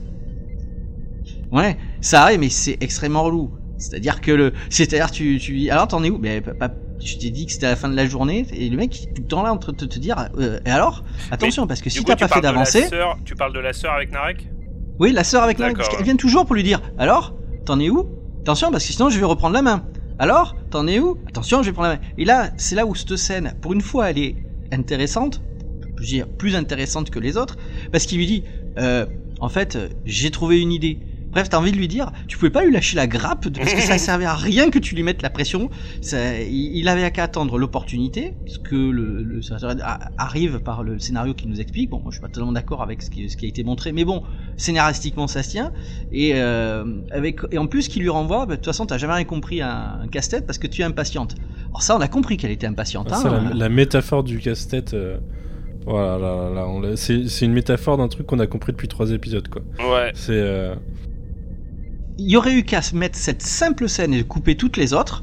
Ça suffisait C'est ce que j'allais largement. dire, Matou. Je suis, je suis d'accord avec toi. Et en fait, tu refais la série. La dernière fois que tu vois euh, la sœur, euh, c'est la scène avec le commandant O. Tu comprends que c'est une espionne romulaine. Et c'est la première apparition de la sœur, c'est dans cet épisode où elle vient mettre un coup de pression à son frère. Ça ne change absolument rien à la série. Et ça te fait quatre épisodes beaucoup plus légers que ce qu'ils ont été Si, jusqu'à ça, maintenant. ça change que c'est moins malsain, mais. euh, Ouais, c'est ça. ouais. Enfin, même, même, même pour prouver qu'elle qu'elle est incestueuse, une scène suffit. Hein, T'as pas besoin de le montrer cinq fois. Hein, j'ai compris. Une fois qu'elle a essayé de mettre sa langue dans la bouche de son frère, j'ai compris qu'elle est incestueuse. C'est bon. et aussi, euh, si tu pouvais en profiter pour couper toutes les scènes avec Narek et Soji, parce que c'est pareil, euh, on a compris euh, que Narek essaye de tirer euh, les vers du nez, euh, d'essayer de farfouiller dans l'esprit de, de Soji pour euh, tirer une information.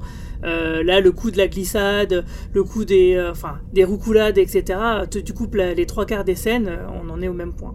Star en fait, ce, 2, ce qu'il y a, c'est que toute cette intrigue de d'essayer de réveiller la mémoire de, de Soji, ça aurait pu être sur plusieurs scènes aussi, mais tout au fil d'un épisode. Où ça nous est expliqué au début, à la fin de l'épisode, ça se débloque. Sauf qu'ils l'ont fait sur cinq épisodes. Il n'y avait du pas coup, besoin, c'est- puisque on, on a déjà eu euh, comment dire, la démonstration de la chose avec Dage dans le premier épisode. Donc euh, c'est bon, on a- je pense qu'on a compris le principe. En plus, j'aime bien parce qu'il y a le côté méta de. On, on en reparlera après avec euh, la rencontre de You et de Picard, mais You qui explique à Picard qu'il y, a un- il y a un mec qui fait croire qu'il est pas espion romulien, mais qui est, qui est super espion Oui. romulien, qui est là et qui s'occupe d'elle. C'est-à-dire que tout le monde autour a grillé ce qui se passe. Bah, après, l'histoire, c'est que je pense que quand tu travailles avec des Romuliens, tu sais à peu près que tout le monde espionne tout le monde, quoi. Tu te poses pas trop trop la question. ouais.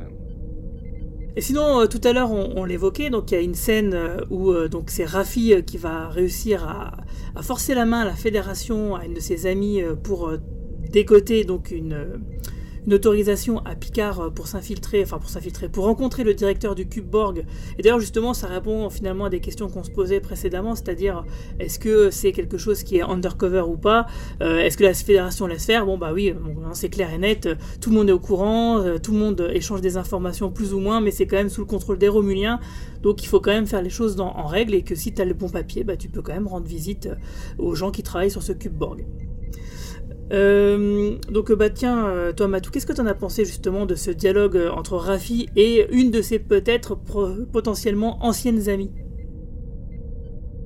On a justement euh, beaucoup de clichés, une bonne interprétation et le moment où j'ai euh, vraiment euh, eu un effet de sidération sur toute cette scène. Ouais, parce que grosso modo, l'échange qu'elle a avec euh, son ancienne amie, on est dans du cliché, c'est-à-dire euh, tu sais pas les tenants, les aboutissants, te dit que voilà, elle accepte et tout. Bon, moi j'ai pas compris pourquoi il peut y aller vraiment undercover, hein, parce que de toute façon, vu ce qu'il fera après sur le sur le cube, tu sais, il aurait très bien pu le faire. hein, tu vois, je veux dire, oui, ils, ils ont jamais oublié un seul visage. Ouais, enfin bon, en même temps, euh, tu sais, les mecs ils vont t'appeler Locutus. Tu sais, à la limite, tu le grimes en, en ancien, euh, tu sais, en ancien drone, euh, tout le monde l'aurait appelé Locutus, ils auraient rien compris qu'il n'était pas vraiment sur le drone. Enfin bon, enfin qu'il n'était pas vraiment un ancien drone du cube. On aurait pu encore avoir une mission d'infiltration. Mais moi, surtout, ce qui m'a marqué, c'est que bon, euh, l'interprétation est très bien. Euh, elle part et on voit très bien que elle est pas bien, que elle a re- elle est retombée dans ses démons. Et t'as Picard qui applaudit. Ouais, c'est vrai que j'ai- j'ai j'ai tiqué aussi à ce moment-là, j'avoue. Il y a que lui qui applaudit d'ailleurs. Ouais, c'est vraiment. Papy, et Papy Picard, des fois, il pète un câble hein, quand même. Ouais, moi je l'ai compris. Ça, alors j'ai- j'ai j'ai pas aimé. le- euh, J'ai pas aimé la, la grossièreté un peu de la scène, de la fille avec sa bouteille dans la main, comme ça. J'ai vraiment trouvé que c'était, ça manquait beaucoup de c'était cliché, subtilité. On était vraiment dans un gros cliché. Par contre, la réaction. Mais tout de ce qui tourne autour de Rafi. hein. Ouais, ouais. Alors, je trouve que il y a deux choses que j'aimerais rajouter. La réaction de Picard, moi, m'a pas gêné parce que justement, il sent que cette femme est au bout du rouleau et je, je- son applaudissement, je l'ai compris comme une manière de justement lui dire, t'as vu comme t'as encore en toi, euh, même dans ton état, t'arrives t'as encore assuré, à faire des trucs, ouais. t'as assuré. Et moi, c'est ça que j'ai compris. C'est un, un espèce de manager qui voit son employé au bout du rouleau et qui essaye de lui, lui faire une C'est tape quand dans même maladroit parce que tu, tu, tu vois, attends, la nana, elle se fâche encore avec une de ses anciennes amies pour lui. Et lui, il est pas. Enfin, il, il, il- il capte pas la situation, on dirait. Si tu veux bien, côté on parlera des, des réactions de Picard un tout petit peu plus tard quand on va parler du Borg-Cube, parce que moi je commence à avoir une théorie en tête. Enfin, c'est pas une théorie, mais, mais je pense que c'est l'épisode où il faut en parler. Et, et la deuxième chose, cette scène d'alcoolisme que moi j'ai trouvé grossière, j'ai trouvé qu'elle était comme et que j'ai, qui a fait partie de ce triptyque de scènes, donc euh, Jurati, euh, les frères Narek et euh, et euh, cette scène que vraiment, voilà, j'ai détesté. Euh, j'ai trouvé que cette scène avait été assez largement rattrapée par la scène qui arrive beaucoup plus tard dans l'épisode entre Rios et euh, et, euh, Rafi qui elle pour le coup est beaucoup plus subtile j'ai trouvé beaucoup plus mignonne et je sais pas, quelque part j'ai- trouvé que tout ce qui allait pas dans cette sc- scène allait bien dans la scène suivante, donc j'ai trouvé que ça dans la scène plus tard dans l'épisode, donc j'ai trouvé que ça rattrapait pas mal, pas mal cette voilà cette séquence ratée. Je suis tout à fait d'accord, surtout que les acteurs sont plutôt bons, et en plus de ça, on approfondit un peu la relation Rios-Rafi, et on sent donc qu'il y a un vrai passif entre les deux, et qui pourrait donner quelque chose d'intéressant plus tard. Ju- Justement, moi, euh, je me suis posé la question, tu vois, si c'était pas un pas de deux entre Picard et Rios, de s'être mis d'accord, mais le côté dérangeant, tu vois, de cette scène, c'est que tu attendrais euh, d'un capitaine ou de quelqu'un qui justement sait euh, comment organiser euh, les gens, de voir qu'elle a tout donné, elle s'est fâchée, elle repart avec encore plus de mal-être, qui est au moins une scène dans laquelle toi, ce que tu viens de lui dire, tu vois, même au bout du rouleau, tu, tu en es capable, j'ai quelque chose, j'ai une dette vis-à-vis de vous. Alors peut-être qu'il estime que quoi qu'il dise, ça sera mal interprété, que c'était pas le moment.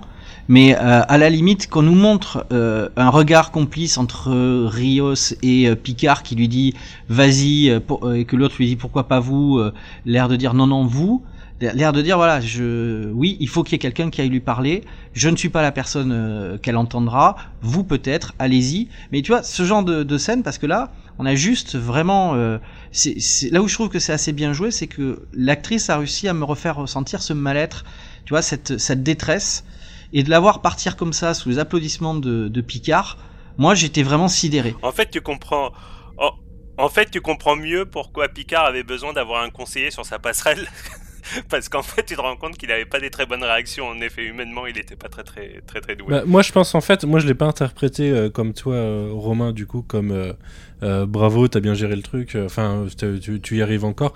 Pas, je l'ai pas vu comme un applaudissement de tu vois, t'arrives encore à faire des choses, mais comme une déconnexion du personnage, limite un signe de sénilité de.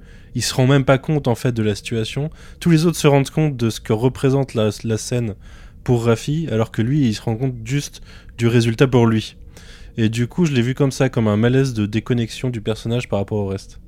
Euh, bah justement, Romain, du coup, tu vas pouvoir nous parler de ta vision des choses sur euh, le personnage de Picard, son arrivée dans le cube Borg et son son syndrome post-traumatique quelque part. Voilà. Alors, euh, merci de me laisser la parole là-dessus parce que c'est la partie de l'épisode que j'ai préférée moi personnellement. Euh, donc j'ai été très critique sur l'épisode jusqu'à maintenant et mine de rien, je pense qu'on doit déjà être à la moitié de l'épisode. Hein, donc c'est quand même une bonne partie de l'épisode qui pour moi était était assez assez raté. Euh, par contre, le moment qu'on attendait tous, le moment où Picard va enfin arriver sur le cube Borg. Arrive finalement et elle arrive avec une scène quand même assez violente. D'ailleurs qui fait suite à une autre scène où euh, euh, Picard a déjà une réaction très très violente euh, quand Jurati évoque les Borg quand ils sont encore sur la passerelle de la sirène.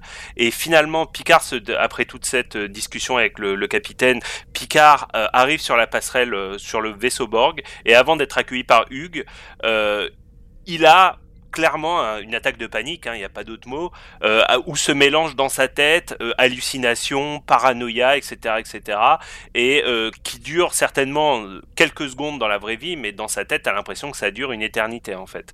Et et moi, plus ça va, plus je me dis qu'on critique beaucoup les réactions de Picard depuis le début de la série, avec des arguments qui sont tout à fait légitimes hein, sur le fait que il ressemble pas à 100% au Captain Picard qu'on a connu dans Star Trek La Nouvelle Génération.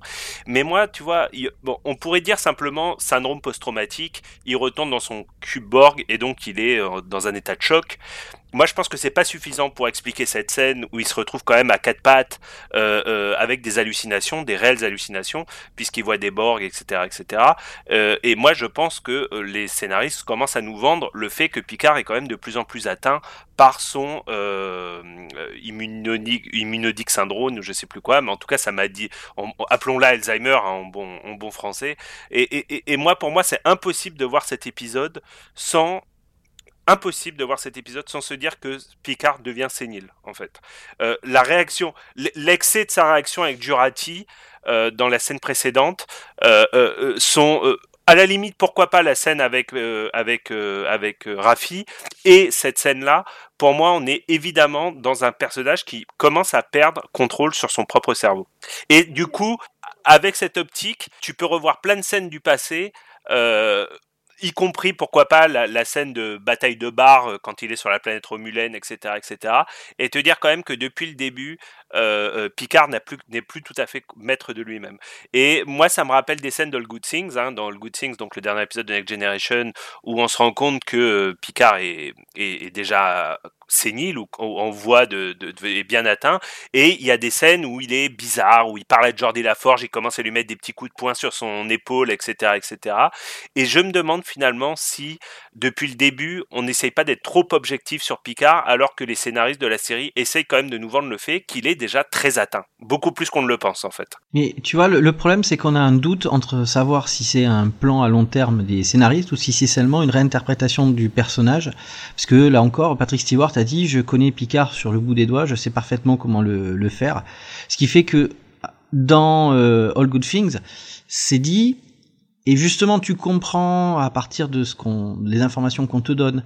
Là, si vraiment c'était le, le but et pourquoi pas, mais ça serait intéressant quand même de nous flécher tout ça. Ils ont fait une scène dès l'épisode 2, hein. dès l'épisode 2, où le docteur, euh, donc le docteur Benayoun, j'ai pas oublié son nom parce que j'adore ce nom de famille, euh, euh, Maurice Benayoun, lui dit Est-ce que ça t'arrive d'avoir des sauts d'humeur, des hallucinations, des réactions excessives, etc., etc. Donc, quand même, en te le mettant dès le deuxième épisode, euh, tu vois, je serais d'accord avec toi si cette scène n'avait pas existé et on aurait pu, euh, en tant que fan, ayant vu All Good Things, on aurait pu se dire Ah oui, mais peut-être que c'est son syndrome. Mais là, ils nous l'ont dit clairement. Mais tu vois, là-dessus, c'est que très souvent dans de pareils cas, on voit des personnages se tester, on voit des personnages, euh, c'est-à-dire le, on voit le personnage douter de lui-même, ça permet une introspection, de se poser des questions, d'essayer de voir. Et là, tu te dis que il aurait énormément investi dans le personnage d'Elnor quelque part pour le garder de lui-même, pour éviter euh, certaines situations, pour éviter qu'il agisse mal. Or, tu vois très bien qu'il le met de côté quand il va sur le cube Borg. C'est pour ça que moi, c'est l'un des problématiques que j'ai, c'est est-ce que c'est de la réinterprétation du personnage comme je le dis, est-ce que c'est un plan des scénaristes? Si c'est un plan des scénaristes, moi j'ai pas d'éléments contraires pour dire que tu te trompes, mais j'aurais aimé que dans l'écriture, on ait ce, ce moment où tu puisses douter en même temps que le personnage et ça aurait amené quelque chose de beaucoup plus profond. C'est ce que tu vois un peu dans All Good Things, c'est-à-dire le personnage a à la fois raison et à la fois diminué. Et comment tu arrives à donner un personnage qui n'est plus l'ombre que lui-même, mais qui, a, qui, qui quand même reste flamboyant? C'est ça que moi que j'apprécie dans beaucoup de personnages de série et que là je ne retrouve pas parce que est-ce que c'est la vieillesse, est-ce que c'est sa maladie, est-ce que c'est la mauvaise écriture? Je peux pas encore le que dire. Je pense que ce que cette remise en question de lui-même qu'on voit pas forcément à tous les épisodes, mais qui doit probablement être là. Sinon, il, enfin, il en a pas parlé aux autres de sa maladie. Hein. Je pense que c'est pour éviter que justement il soit remis en cause constamment. Euh, je pense que ça va arriver avec Riker, où là, ça va être beaucoup plus intime et peut-être qu'il va lui faire part de ses doutes sur lui-même. Moi, je le vois comme ça. Euh, D'ailleurs, en ce qui me concerne, euh, moi je pense pas que ce soit forcément un défaut en soi d'avoir un personnage qui se trompe, euh, qui se trompe sur lui-même, par exemple, qui pense euh, être euh, ben, au-delà de ses capacités, quoi, euh, qu'il a atteint ses limites, il s'en rend pas compte, il pense être dans son bon droit, il pense avoir raison et qu'en fait il va chuter. À un moment donné, il va se retrouver face à un mur en se disant ah merde, en fait je suis, complètement parti à l'ouest. Et moi, ce genre de personnage qui chute. Euh, qui euh, et surtout s'il a un piédestal, je veux dire là, si c'est Picard, c'est un héros, le mec, s'il chute, il va chuter de très très haut. Euh, moi, ces genres de personnages un peu brisés euh, sur le moment qui peuvent justement rebondir et renaître quelque part, bah, je trouve ça quand même assez fascinant. Euh, Il y a beaucoup d'exemples comme ça dans les séries, euh, c'est quand même un, archétype assez régulier. Et donc du coup, euh, le fait que, comme tu dis, ils ne se remettent pas forcément en question, qu'on doute pas, qu'on ne soit pas dans ce, ce cas de figure-là qu'on a vu dans la fin de la nouvelle génération, bah moi personnellement, ça ne me choque absolument pas, et je trouve ça plutôt intéressant au contraire. Mais c'est quelque chose en plus qu'a qu'a un peu fait Patrick Stewart déjà avec Logan, où son Exactement. personnage a un peu le, le même. euh, Enfin, il a clairement créé des catastrophes et derrière, euh, il n'arrive pas à se remettre en question quand même. C'est moi, c'est le problème que j'ai avec Stewart avec euh, son Charles Xavier, c'est le problème que j'ai Stewart avec son, son Picard. Euh, c'est la différence qu'on a entre Guigui et moi sur euh, l'épisode 8, sur The Last Jedi par rapport au personnage de Luke Skywalker. Pas que Pas les que avec héros. moi, hein, à euh, mon avis. hein, t'as le- pas oui. que avec moi. Attention, non, mais ouais, attention, au- au- t'as terminé. autour de la table du moins. Mais c'est pour simplement dire que euh, pour moi un héros est quelque chose qui euh, reste un héros. Parce que ce qui est fondamentalement beau de lui, c'est pas que euh, c'est un être surnaturel qui ne se trompe jamais. C'est que c'est un être ordinaire qui, dans une certaine situation, a réussi à trouver ce qu'il y avait en lui et qui l'a permis de faire une différence. Ouais, mais il peut pas, ne il peut pas euh, être dans le, comment dire, dans les bonnes directions euh, tout le temps. Sinon, c'est pas possible. Je veux dire, il est obligé de faire les montagnes russes. Il est obligé de chuter. Il est obligé de descendre et de remonter et de redescendre. Euh, tu vois, par exemple, je vais citer Camelot. Tu vois, le roi Arthur dans Camelot. Bah, c'est clairement pour moi un héros. Le mec, je vais pas spoiler la série pour les gens qui n'auraient pas vu la série, mais le mec, il va tellement bas et il va tellement aller haut par la suite que ça en fait un héros, un vrai. Et pour moi, un héros, c'est aussi quelqu'un qui, qui chute, qui se trompe, euh, mais lourdement, et qui puisse rebondir. C'est pour moi un vrai héros, c'est ça. C'est pas un gars qui, qui est tout le temps à flot, en fait. Mais justement, c'est-à-dire ça dépend comment est-ce qu'il chute. Mais on a eu euh, dans la pop culture l'un des moments euh, charnières, c'est le Dark Knight de de Nolan, Nolan, ouais. où il y a cette phrase, c'est euh, être un héros et mourir en héros, ou bien vivre pour en devenir la négation. Et on, depuis 15 ans, on a à peu près euh, cette euh, maxime qui est développée, où on prend des héros pour montrer qu'ils sont devenus la négation. Et qui est logique et qui est crédible, pour moi, qui est complètement réaliste. Et justement, c'est là où on a une différence, c'est-à-dire que même si tu peux te tromper, tu vois, tu peux arriver à, à avoir des, des moments de doute, mais tu vois, c'est moi la différence que j'ai avec Endgame, qui montre justement les héros ayant échoué, les conséquences de cet échec, mais in fine, qui restent des héros parce qu'ils refusent cette situation d'échec, même s'ils ont construit une famille, ce qui était le cas de Tony Stark, pour recontinuer, parce qu'il y a quelque chose au fond d'eux qui estime qu'ils doivent continuer à incarner quelque chose. Quelque part, c'est le cas avec Picard, là. D'une certaine façon, ou de Luke Skywalker, si, euh, si tu veux parler de Star Non, Wars 8. parce que si tu veux, ils, le problème ils- ils n'ont rien construit. Ce qui est marrant, c'est que ce que tu as cité, la citation de Dark Knight, le "You either die a hero or live long enough to, to become the villain, c'est pas, euh, c'est pas un- une proposition sur le personnage, c'est une proposition sur le point de vue que les gens ont du personnage. C'est-à-dire que la, conclusion de Dark Knight, c'est pas que euh, Batman devient un vilain, c'est que les, gens finissent par le voir comme un vilain.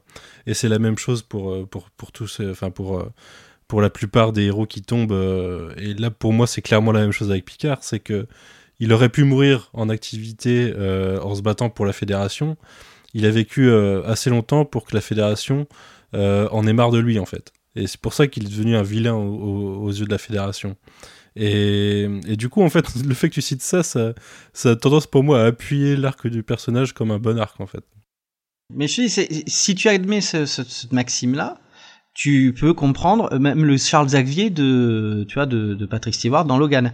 Le, moi, Je me suis toujours inscrit en faux par rapport à ça. C'est pour ça que, tu vois, c'est l'une des raisons, euh, tu vois, dans les soubassements euh, des principes ou des idéologies qu'on accepte ou qu'on n'accepte pas, qui fait que pourquoi je suis en décalage avec la proposition euh, de la série. Il y a, pour couper la poire en deux, il y a deux très belles scènes dans l'épisode qui font suite à cette scène euh, sur le cube Borg, où les gens, euh, moi j'ai entendu beaucoup de critiques de la série, je sais pas Matou, tu vas pouvoir nous donner ton avis, qui ont un peu vrillé à ce moment-là et qui ont, qui ont été contents de ce qu'on leur a offert. Il y a la scène de retrouvailles entre Picard et Hugh, et beaucoup de gens ont remarqué que finalement c'est la première fois que Picard retrouve un personnage dans la série, qu'il l'accueille les bras ouverts finalement, et moi j'ai été très très très touché par cette scène de retrouvailles. scène. Et, et globalement, jusqu'à la fin de l'épisode, toutes les interactions entre Hugh et, euh, et Picard sont ultra réussies. Et directement lié à ça, et ça je pense que Matou c'est une scène qui a dû te parler, enfin une séquence qui a dû te parler, il y a le fait que donc Picard après s'être disputé avec Jurati pour lui dire que euh, c'était impossible de réhabiliter des Borg et que, et que des Borg étaient des machines à tuer c'est tout, euh, euh, euh, se laisse petit à petit attendrir par ce programme de réhabilitation avec des scènes. C'est marrant, moi j'étais pas présent dans le dernier podcast, mais j'étais d'accord avec les critiques qui disaient que la première scène était inutilement gore de l'épisode précédent. Dans cet épisode, il y a des scènes qui sont également très gore, mais qui, à mon avis, ont du sens et, ont une raison de l'être. Et j'ai trouvé très belles ces scènes de Borg qui retrouvent peu à peu leur humanité et Picard qui doucement euh, comprend le programme. Et je me suis même demandé si euh, finalement, euh, à terme, lui-même ne pourrait pas devenir, avec son passé, finalement, bon, cette assimilation, ça restera le moment charnière de sa vie. Je me suis demandé si finalement, à la fin de la série, si Picard ne meurt pas de son syndrome neurologique, il ne pourrait pas reprendre à lui-même, pour son compte, le, le programme de réclamation des Borg. Ou je sais pas si les Romuliens seraient d'accord. Non, mais même à plus grande échelle, si tu veux. Pour, pour te répondre, euh, cette scène où on retrouve enfin un personnage qui l'accueille à, à bras ouverts, ça veut dire que, tu vois, il y avait un gimmick dans, dans Picard depuis euh, cinq épisodes, c'est il arrive quelque part, et grosso modo, il se fait accueillir, euh, on va dire, euh, avec... Ouais, euh, voilà, il se fait gentiment et conduire où on lui dit euh, t'as fait quoi pendant 14 ans, t'étais où, t'as c'est à chaque fois, tu c'est c'est la tournée euh, dans laquelle euh, Picard arrive, euh, bonjour, dégage, ah merci, euh. et c'est la première fois où enfin quelqu'un lui dit ah content de te retrouver. C'est euh, la fédération lui a dit au revoir, il revient voir les sœurs, euh, ça va, mais elle non, lui dit au revoir, il retrouve Seven, elle lui dit au revoir, Même s'ils sont pas trop connus avec Seven, mais tu te dis ah, enfin un personnage qui l'accueille. Alors, je pense que ça sera aussi le cas dans dans le prochain avec Riker, mais en effet, c'est quand même agréable de voir que euh, dans tout ce qu'a construit euh, le capitaine Picard, il y a quand même des personnes qui sont encore contentes de le retrouver. Mais c'est une façon de montrer justement le, le fait qu'il euh, y a encore des gens qui se souviennent de ce qu'il a fait. Euh, et en l'occurrence, Yu, c'est un personnage pour qui Picard a fait beaucoup, puisqu'il l'a en, gros libéré. Euh, bon, on pourrait citer Jordi, hein, forcément, parce que c'est par lui que tout est passé. Mais, mais oui, forcément, il, a, eu un impact sur la, sur la galaxie, enfin sur, sur le cadran au minimum. Euh, qui est assez important et, euh, et, quasiment en fait tous les Borg qui sont euh, dans ce cube, tous les ex-Borg qui sont dans ce cube le doivent quasiment à Picard puisque c'est lui qui a quasiment initié le. C'est le premier. Voilà, c'est le premier à s'en être sorti et c'est lui qui a, qui a lancé la, la machine pour pour les libérer en, quelque sorte. Faut aussi dire par rapport à ta réflexion qui est bonne Matou, c'est que jusqu'à présent on a rencontré que des personnes qui étaient le reflet des échecs de Picard, donc les 15 dernières années, 25 dernières années, tandis que euh, à partir de cet épisode et dans le prochain a priori, on revoit enfin des personnes qui reflètent les années de victoire de Picard. D'ici à y voir une métaphore du parcours de Picard dans la série elle-même, c'est-à-dire de passer de l'échec au succès, euh, peut-être qu'il y a aussi cette volonté-là de la part des scénaristes. Donc elle a le parcours du héros dont on parlait tout à l'heure. Ça me semble plutôt logique, oui. Que j'aimerais quand même qu'on parle de la scène Rios avec euh, ah bah si tu veux, vas-y. Avec, avec Rafi, parce que euh, il y a quelque chose d'assez important dans cette scène. C'est que c'est l'une des premières scènes qui construit quelque chose sans qu'il y ait le personnage de Picard. C'est-à-dire, c'est l'un des reproches que j'ai sur la série, c'est que tu remarqueras que toute part autour de Picard, c'est lui qui participe à la caractérisation de pratiquement tous les personnages. Et pour une fois, on avait déjà eu euh, quelques, euh, on avait parlé de la scène très très gênante entre euh, Jurati et Rios. Par contre, entre Rafi et Rios, on a, je trouve une scène assez juste sur le fait que ces deux personnes ben, ils ont un passé, tu sens bien qu'ils existent en dehors de Next ils existent en dehors de Picard, ils existent par eux-mêmes, et il y a quelque chose, tu vois, elle lui avoue pour euh, son, son enfant et tout. Après, moi je trouve toute cette histoire euh, autour de, de Raffi extrêmement cliché, enfin, euh, je, je trouve qu'il y a beaucoup de choses qui sont très mal écrites, mais cette scène-là est, à mon avis, l'une des scènes de cet épisode et de la série assez bien écrite, parce que pour une fois on peut se poser, on des, des personnages se développer, parce que sinon, c'est toujours avec euh, Picard qui arrive, Picard qui leur parle, et il y a des interactions. Tu vois, par exemple, on disait que c'était la manifestation des échecs, ouais. Beaucoup de ces personnages ont été utilisés simplement pour caractériser Picard et ses échecs. Et du coup, bah, ça nous mène directement au réveil de Soji. Donc, qu'est-ce que vous avez pensé du réveil de Soji?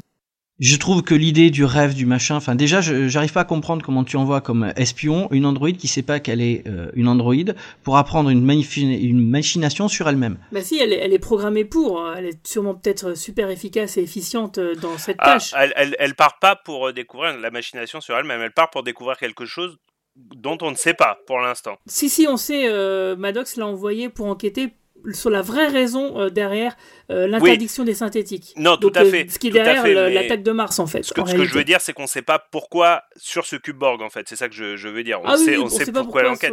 Mais elle enquête pas sur elle-même, elle enquête sur cette machination, en effet. Non mais d'accord, mais ce que je veux dire par là, c'est que tu envoies une synthétique qui sait pas qu'elle est une synthétique, tu vois une espion qui sait pas qu'il est un espion, enfin. Bah si, elle peut être super efficace, au contraire. Ah, ben la preuve, elle a failli se faire, euh, enfin, elle s'est fait spotter immédiatement, elle a failli se faire tuer. Enfin bref, je veux dire, elle est obligée. C'est pour répondre à ta question, tu vois, Guigui, qu'elle est obligée de s'activer parce que justement le fait qu'elle soit totalement euh, pas consciente de qui elle est est une vulnérabilité exploitée par l'ennemi. Ah oui, après le plan de Maddox, il est peut-être con, hein, je suis d'accord. Une question un peu méta sur cette scène, les amis. Euh, euh, ce personnage de son père dans cet épisode, qui fait que finalement on découvre à la fin avec un visage embué, enfin un visage flouté.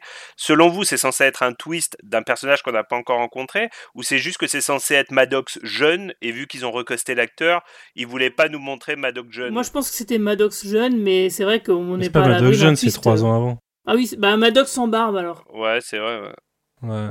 Non, ou un autre personnage peut-être. Non, mais c'est un rêve, c'est onirique. Donc c'est un twist. S'il faut, c'était euh, Data parce que quelque part c'est Data qui en est. Là-dessus, euh, j'ai absolument toute confiance dans la mauvaise écriture de Kurtzman pour que ça soit un, un, twist qui nous amène quelque chose. Parce que tu vois, la preuve, on en parle. Si j'avais juste voulu montrer le personnage de Madoc, en plus que ça aurait été cohérent parce que tu aurais dit, mais non, mais il peut pas être aussi vieux. Puis mais si, il a été créé il y a trois ans. Ah ben oui, mais bien sûr, et tout ça.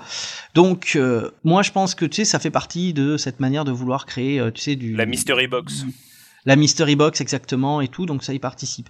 Pour revenir à l'activation de, de Soji, je trouve que l'idée du rêve fonctionne mal, surtout qu'on a déjà vu des personnages, euh, tu sais, il y avait la mère de Data entre guillemets qui était un androïde sans le savoir, qui avait pas ce genre de bug euh, et tout, mais il fallait bien avoir une raison pour que Narek enfin ait des résultats. Donc je suis, je vois où est-ce qu'ils veulent en venir. Je suis pas Qu'est-ce que tu appelles bug Le fait qu'elle rêve? Le, non, le fait qu'elle rêve avec ça et que, comme il dit, il lui dit à un moment, euh, tous ses sens lui montrent que c'est un androïde, mais sa programmation fait qu'elle ne peut pas comprendre qu'elle est un androïde, donc euh, quelque part il y a un inconscient il y a et tout. Cognitive, ouais. Alors, du point de vue méta, ça veut simplement dire qu'avec leur programmation, ils arrivent à recréer un élément humain, le rêve et l'inconscient, à partir d'un androïde. C'est-à-dire que, euh, voilà, ce qui fait que la, la très mauvaise phrase de Narek, euh, tu n'as jamais été réel. Euh, ouais, elle est bizarre, on est d'accord. Là, elle tombe encore plus à plat parce qu'on tu dis, attends je sais pas, en rêve et tout, surtout que c'est une référence très forte au, à Blade Runner, parce que le l'ouvrage original de Philippe Cadic, c'est euh, est-ce que les, les, les androïdes rêvent de, de moutons, de électrique, moutons électroniques Tu vois Bon, tout ça pour dire que moi sur cette scène-là, sachant que avaient... Voyager avait fait bien mieux au niveau dramatique avec le le second équipage de, du Voyager, celui qui était reproduit à partir de la planète. Euh euh, je sais plus la planète de quoi. Vous savez qu'il avait dupliqué le. le... Espèce de boue comme ça. Il... Ouais, c'est ça, ouais. Qui avait dupliqué l'équipage et, et, à un moment on suit cet équipage sans le savoir et ils se rendent compte que. Enfin, on, on s'en rend compte euh, via certains éléments, mais. Ouais, et en plus personne ne sait qu'ils ont existé et que le, le, leur but à la fin c'est de, d'essayer de, de, laisser une trace dans la galaxie, de, qu'on sache qu'ils ont existé et en fait même ça, ça marche pas quoi. C'est assez triste comme épisode. Donc pour moi, le, le réveil de Soji, euh, c'est un moment extrêmement charnière du point de vue de l'écriture, parce que c'est euh, ce qui, quelques instants ensuite, est la fin de Soji comme personnage principal, et elle va devenir soit un co-personnage principal, soit elle va devenir un personnage secondaire. Je m'explique. Jusqu'à présent, on, a dit bon qu'il y avait des faiblesses, mais il y avait d'un côté l'intrigue Picard, où le personnage principal c'était Picard et les autres tournaient autour, et ensuite on avait Soji, et elle, elle était plus là pour être le personnage qui fait avancer la Mystery Box. Mais Narek, Lou, tout le monde se positionnait par rapport à elle. On voit très bien qu'elle est, euh, elle est dans une recherche, une recherche identitaire, enfin plein de choses. À partir du moment où elle va rencontrer Picard, est-ce que c'est Picard qui va la mettre dans une zone de personnage secondaire, ou bien est-ce qu'elle va rester un co-personnage principal? Je prends un exemple tout bête dans une série très moyenne qui est euh, The Witcher. On a le personnage de Yennefer et on a le personnage de Geralt il y a un épisode centré que sur Yennefer et il y a une rencontre entre Yennefer et Geralt. Et tu sens bien que dans les interactions qui sont créées dans l'écriture de ces personnages, il n'y a pas un qui prend le pas sur l'autre, il y a euh, les deux se répondent comme deux personnages principaux et non plus un personnage principal et un personnage secondaire. C'est vraiment super intéressant ce que tu dis. Excuse-moi de t'interrompre parce que ça me, ça me fait penser à... Euh, en fait, tu es vraiment au cœur de de l'écriture là et du poids des personnages. Et tu me fais penser à une réflexion qu'avait eu un des alors j'ai oublié son nom je suis désolé mais un des premières personnes avec qui on avait confié l'écriture des nouveaux Star Wars et qui euh, je crois que c'est Michael Arendt mais je peux dire une bêtise et qui disait qu'en fait son principal problème qui finalement avait lâché l'affaire avant d'être remplacé par Abrams et qui avait dit que son principal problème c'est que euh, il voulait faire de Rey je sais pas si elle s'appelait déjà à l'époque mais admettons l'héroïne de Star Wars des nouveaux Star Wars mais le problème c'est que dès qu'il introduit Luke Skywalker dans l'histoire, euh, Rey cessait d'être l'héroïne et c'était Luke qui repassait euh, héros de l'histoire et Rey qui devenait un personnage secondaire en fait. Et c'est pour ça que finalement ils ont fait ce choix de faire de Luke le MacGuffin parce qu'ils s'étaient dit que s'ils introduisaient un personnage aussi important que Luke, tous les autres personnages de toute façon seraient automatiquement effacés euh, euh, au, profit de ce personnage que finalement on aime plus. La question que moi je me pose, c'est et que j'avais envie de poser à Michael Aren quand il a dit ça et que je te pose aujourd'hui Matou, c'est est-ce que c'est un problème finalement? Est-ce que c'est un problème si est-ce que ça aurait été un problème que le héros des nouveaux Star Wars soit Luke Skywalker et est-ce que ça serait un problème là que finalement Stewart reprenne le premier rôle dans cette histoire qui s'appelle après tout Star Trek Picard? Alors pour te répondre, tout dépend de ce que tu veux dire. C'est-à-dire qui, quel personnage perd un propos, comment ces personnages se répondent pour amener ce propos. Et euh, tu vois, on reprend l'épisode The Measure of Man. Tu prends euh, Maddox à l'époque, qui est un personnage euh, important. Il n'est pas que secondaire, parce que justement, il porte une thématique euh, autant que Data en porte une. Et le tout, c'est l'avenir qui nous dira, parce que là déjà, quand, euh, alors déjà, on, arrive dans les ficelles d'écriture les plus éhontées, c'est-à-dire, on va là-bas, il y a littéralement Soji qui, descend du toit, c'est-à-dire qu'il retombe dessus, tu vois, c'était, t'as l'impression que le cube Borg qui était immense, bah, il est tout réduit. Je sais, ils auraient très bien pu se téléporter à l'intérieur, enfin, il y a plein d'éléments. C'est pas ça, c'est que euh, il sait exactement où elle se trouve et il se dirige vers elle. Oui, mais je, je veux dire que la, la rencontre, elle tombe du toit. Elle est dans le, le truc précédent, elle défonce le sol, puis elle retombe dessus. Ouais, parce que t'as une scène, t'as une explication un peu à la Alien, en fait, Aliens, le Alien 2, où il dit, bah c'est bizarre, elle est censée être devant nous, j'ai l'impression qu'elle est entre deux étages, en fait, si tu veux. Et là, c'est vrai qu'elle tombe du toit parce que eux, ils sont déjà arrivés à sa position. Mais enfin, je comprends que c'est une facilité scénaristique vu l'ampleur du, euh, du, du cube Borg. Il y en aura encore une pire après. Mais au moment où elle est là, donc ils ont leur, euh, tu vois, leur, leur, leur discussion, et tu as même, t'as l'impression un message un peu méta où t'as Picard qui lui dit suivez-moi. D'ailleurs, on se demande pas pourquoi est-ce qu'il n'y a pas, tu sais, il y avait chez Dage, il y avait quelque chose de Picard, euh, tu vois, qui y avait un, un sentiment vis-à-vis de Picard. Tu comprends pourquoi Soji n'a pas le même, tu vois. Je, je m'attendais à ce que tu vois, elle est presque Picard, euh, tu sais, dans une vision onirique, tu sais, euh, et tout, euh, et que presque euh, elle le suive et que tu sens que comme une programmation, euh, elle est dans un état second dès qu'il y a Picard, euh, tu vois, qu'elle le suit, un peu comme tous les fans qui voient Patrick Stewart. Bah, c'est peut-être le cas, simplement on le voit pas. Ouais, ou qu'elle vient de se réveiller, tandis que finalement Soji avait passé, euh, Dage. avait passé pas mal de temps avant de faire sa première vision de, de, Ouais, au moins de Patrick 24 heures. Stewart, quoi. Mais euh, alors que tu rappelle-toi quand elle se réveille en tant que Dage, c'est ce moment où elle a cette vision de Picard. Le réveil, c'était l'envie. Alors peut-être parce qu'elle était sur Terre, mais tu, tu te dis qu'il y a. euh, Bah, elle était hors de danger. programme- Attends, attends, elle était hors de danger au moment a cette vision-là. On n'est pas sur la même temporalité. On est, on On est n'est pas, sur la pas, il se passe pas les mêmes choses. Tu vois, la question, c'est que tu te dis, tu sais, en, tant qu'esprit, je comprends hein, vos, objections, c'est je, tu- comme tu me dis souvent, je pinaille, mais tu vois, tu tu te dis, tiens, mais pourquoi pas, tu sais, il suffirait, euh, avec la mise en scène, justement, d'accentuer quelque chose pour le, pour le montrer, parce que euh, tu te mets, alors elle a été activée, mais c'est là où j'ai du mal avec euh, Soji une fois qu'elle est activée, c'est est-ce qu'elle est une androïde? Est-ce qu'elle est encore euh, Soji qui était celle qui s'interrogeait? Parce que t'imagines, elle vient juste d'apprendre. Bonjour, je suis une androïde. On a vu que Dage, ça l'avait quand même beaucoup euh, perturbé. Euh, celui que j'aimais euh, a tenté de me tuer. Ça, généralement, ça vous bouleverse un petit peu. Et du moment où elle est avec Picard, elle le suit. Tu sais même il y a aucun moment où euh, il y a euh, Hugues qui est là, qui qui lui parle et tout. J'aurais voulu voir soit une absence complète de sentiments, genre programmation, euh, on suit quelqu'un qui vient nous aider, ou bien encore le côté humain qui, tu sais, mais, qui est choqué, tu vois, euh, elle n'est pas capable de parler, euh, tu vois bien qu'elle est en pleurs, qu'elle suit quelqu'un parce que euh, il a un côté euh, rassurant et qui l'amène. Et en fait, ils ont décidé de la mettre dans le dans la mise en scène dans un entre-deux. Et c'est pour ça que j'ai du mal. Je me dis, mais vous l'avez pensé comme une androïde, comme une humaine, parce que vous êtes ni l'un ni l'autre.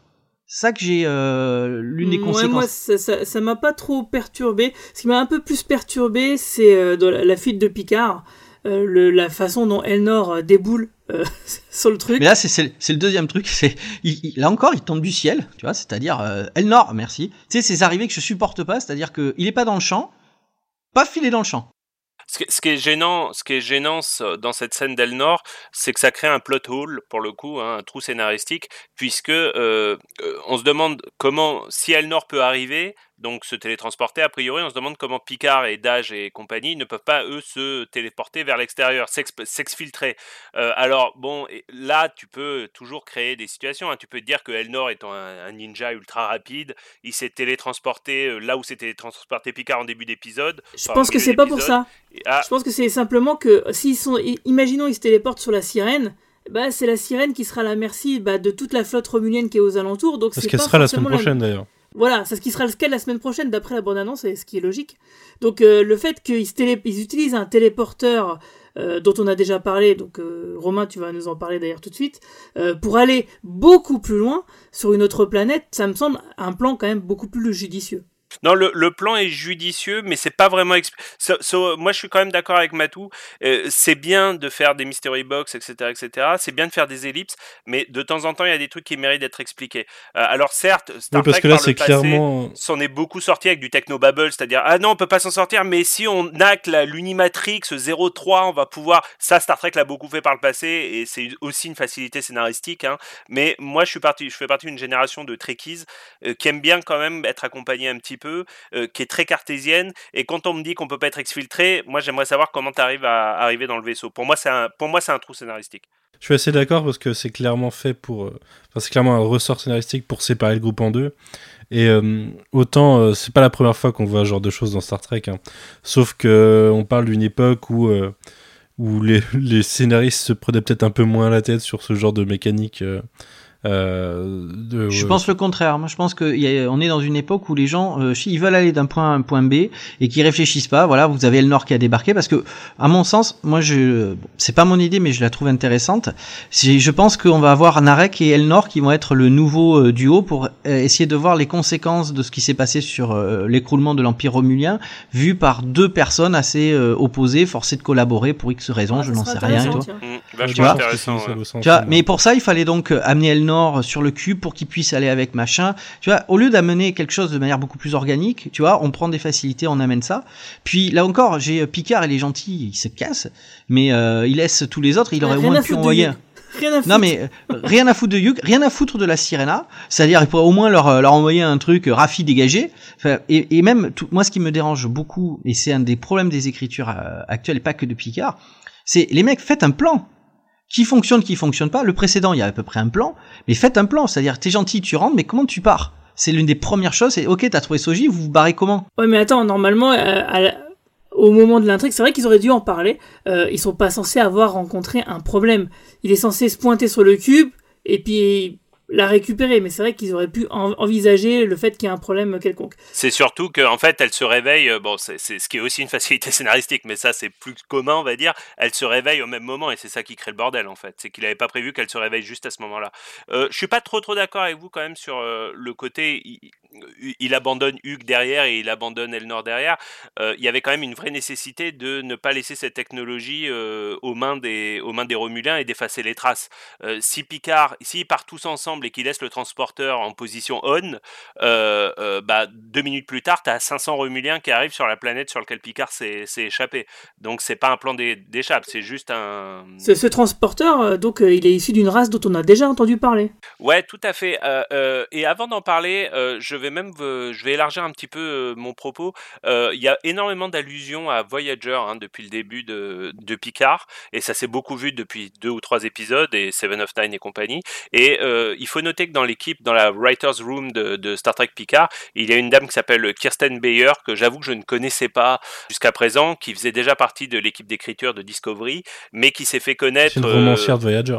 Euh, Voilà, c'est ce que j'allais dire, euh, qui s'est fait connaître dès les années 2000 parce qu'elle a, écrit de nombreux romans euh, d'extension à Star Trek Voyager. Et à ce titre, je pense que c'est une experte de Star Trek Voyager plus que n'importe qui. Il y a d'ailleurs des allusions ultra subtiles. hein, je pense que même vous autour de cette table, vous n'aviez pas forcément tilté. Mais par exemple, quand Daj euh, ou Soji, je suis désolé, je confonds toujours les deux, retrouve ses vieux souvenirs d'enfance qu'elle pensait être des souvenirs d'enfance, elle ouvre une boîte et en fait cette boîte euh, fait référence à euh, un dessin animé qu'on voit dans, euh, dans Star Trek Voyager, dans l'épisode Once Upon a Time. Euh, J'essaie de me rappeler du nom du dessin animé qui s'appelle voilà The Adventure of Floater. Et en fait, ce sont les personnages de Floater qu'on voit sur sa petite boîte de, de déjeuner d'enfants. Et je trouve que ça, c'est vraiment des allusions qui sont quand même assez cool parce que ça prend pas de place dans l'épisode. C'est le programme de l'ODEC de Naomi Waldman. exactement. Et je trouve ça bien cool. Et par contre, il y a une référence à Voyager qui est beaucoup plus importante dans cet épisode, tu l'as dit, Guigui, c'est euh, le transporteur. Donc ce transporteur qui permet de se télétransporter euh, automatiquement, enfin immédiatement, à plusieurs dizaines de milliers d'années-lumière de, de ton endroit de lancement. Et en fait, c'est une allusion directe à un épisode de Voyager qui s'appelle Prime Factors. C'était le, le, le, dixième épisode de la première saison de Voyager, qui est par ailleurs un épisode assez médiocre, hein, comme tous les épisodes de Voyager, mais, mais, mais qui mérite d'être vu. Euh... je suis pas d'accord. Bagarre. je suis pas d'accord. En plus que c'est l'un des, des, meilleurs à traiter les conséquences du maquis. Ouais, c'est vrai. C'est vrai, un des rares. T'as raison, t'as raison. Je l'ai revu cet après-midi, t'as raison. Et en fait, c'est un épisode où euh, Voyager est invité sur une planète. Euh, ils sont très très bien reçus, ils sont très contents. Euh, Harry Kim a une relation amoureuse, donc il est ravi. Euh, le capitaine voyage, le capitaine Janeway elle-même a une relation avec, euh, avec, on va dire, le gouverneur de la planète. Hein. Dans Star Trek, on a toujours l'impression que les planètes c'est 50 personnes dans un village, mais enfin, on va dire que c'est le gouverneur de la planète. Et, euh, et en fait, il découvre à, à, peu près la moitié de l'épisode que ce race, cette race a développé un système de ce fameux système de télétransportation et ça crée un vrai, une vraie cacophonie au sein de Voyager, puisque tu as la moitié, en particulier les membres du maquis, mais pas que en vrai, euh, qui veulent euh, récupérer cette technologie et euh, la voler en quelque sorte, et Janeway qui veut respecter les principes de Starfleet et ne pas, ne pas voler la technologie, et finalement il la vole quand même, mais il se rend compte que cette technologie n'était pas compatible avec les, les, technologies de la Fédération. Donc voilà, un bon moyen encore une fois de faire du fanservice intelligent. moi j'avoue que si j'avais été dans la Writer's Room de Star Trek Voyager, j'aurais pas forcément pensé à Prime Factors, un épisode que j'ai vu il y a longtemps, et je trouve quand même que c'est voilà, le genre de truc qui te font penser euh, alors je, je, je pas sûr qu'on va être d'accord avec Matou là-dessus, mais que voilà, on parle beaucoup de Kurtzman, euh, les critiques de Star Trek Picard parlent énormément de Kurtzman, mais enfin, moi j'ai quand même l'impression que cette série elle est surtout dirigée par Michael Chabon et qu'à autour de Michael Chabon, il y a quand même une équipe de, scénaristes qui font pas que des choses bien, mais qui ont le cœur au bon endroit, j'ai envie de dire. Et moi, c'est ces petits détails, ces petites choses qui me laissent penser quand même qu'il y a beaucoup d'amour, euh, des erreurs certes, mais beaucoup d'amour quand même sur Star, pour Star Trek dans cette équipe de créative de Star Trek Picard. Et eh ben, ce sera le mot de la fin, sauf si vous avez des trucs à rajouter, Matou. Oui, moi je suis pas d'accord sur le, le, fait. En plus que l'un des problèmes, c'est que euh, il faut utiliser le, la planète pour euh, pouvoir se téléporter. Or, c'est pas le cas. Euh, il y aurait des, des, choses à dire en techno blabla là-dessus. Mais je, pour l'instant, on n'a pas la fin de la, de la, série, donc je pourrais pas vraiment dire si il y a de l'amour ou de l'opportunisme vous comprenez très bien que moi je suis plutôt du côté de l'opportunisme et d'essayer de faire de la sorte euh, de reprendre des éléments mais en les vidant de leur substance euh, qui fait que c'est plutôt contre-productif ce qui amène des gens à bien euh, on va dire réagir de manière négative en ce qui est mon cas en disant que je préfère qu'on respecte vraiment la compréhension plutôt que d'utiliser parce que là on avait besoin d'un téléporteur tu vois on aurait très bien pu le dire autrement. Euh, juste, il y en a un des deux, il y en a quelqu'un qui avait parlé sur un nouvel antagoniste. Est-ce que c'est parce que le fait, ah. il est dit que ce téléporteur était réservé pour la Reine Borg? Alors je laisse celui Oui, alors euh, je, rebondis également sur ce point. Merci Matou parce que ça aurait été dommage de pas l'évoquer. Euh, c'est une phrase très très très cryptique de euh, Hugh euh, vers la fin de l'épisode où il dit euh, les, les Borg ont droné, ont, on pas droné, ont, ont troqué leur reine contre une nouvelle reine romulienne cette fois.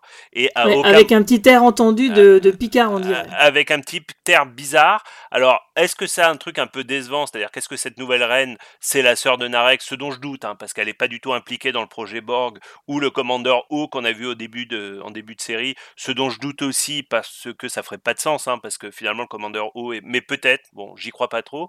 Ou est-ce que cette reine romulienne dont il auquel il fait référence Hugues, euh, ça va être un guest euh, imprévu, comme par exemple le commandeur Sela, hein, euh, joué par Denis Crosby, dont on a déjà parlé, qui serait une surprise plutôt marrante.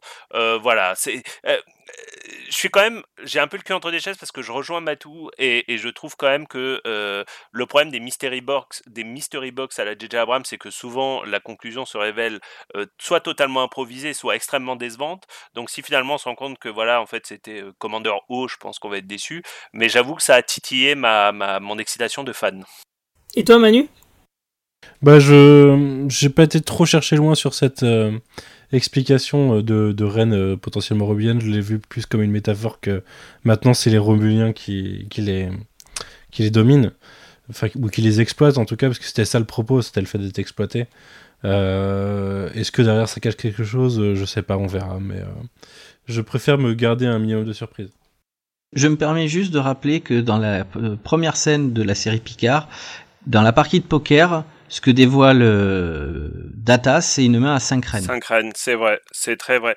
Euh, dernier point que j'aimerais évoquer avant de, de, de, finir le podcast, euh, il y a une autre chose qui, moi, m'excite pas mal. Vous savez que j'ai beaucoup critiqué le marketing de la série qui nous avait beaucoup trop montré, puisqu'on se rend compte finalement que les, on a, les scènes de Riker et Troy seront probablement dans le prochain épisode, donc l'épisode 7 de la série sur 10.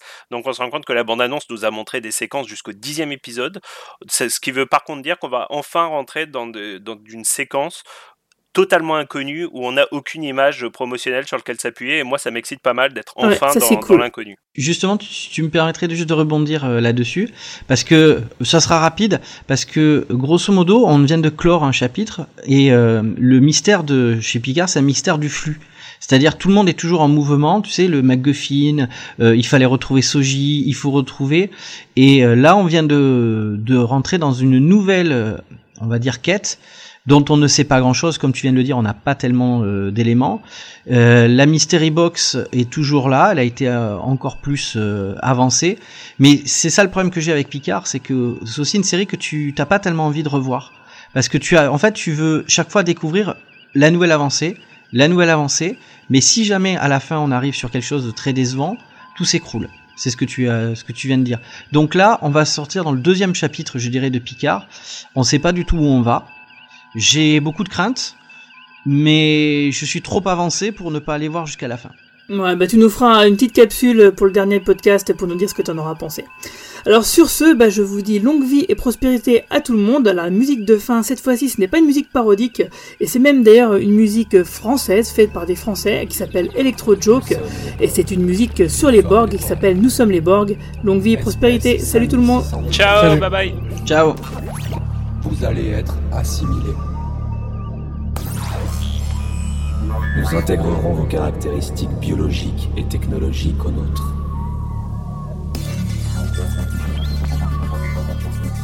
Votre culture s'adaptera à nos besoins.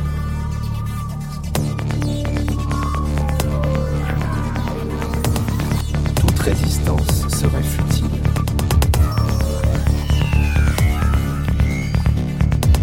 Toute résistance est futile.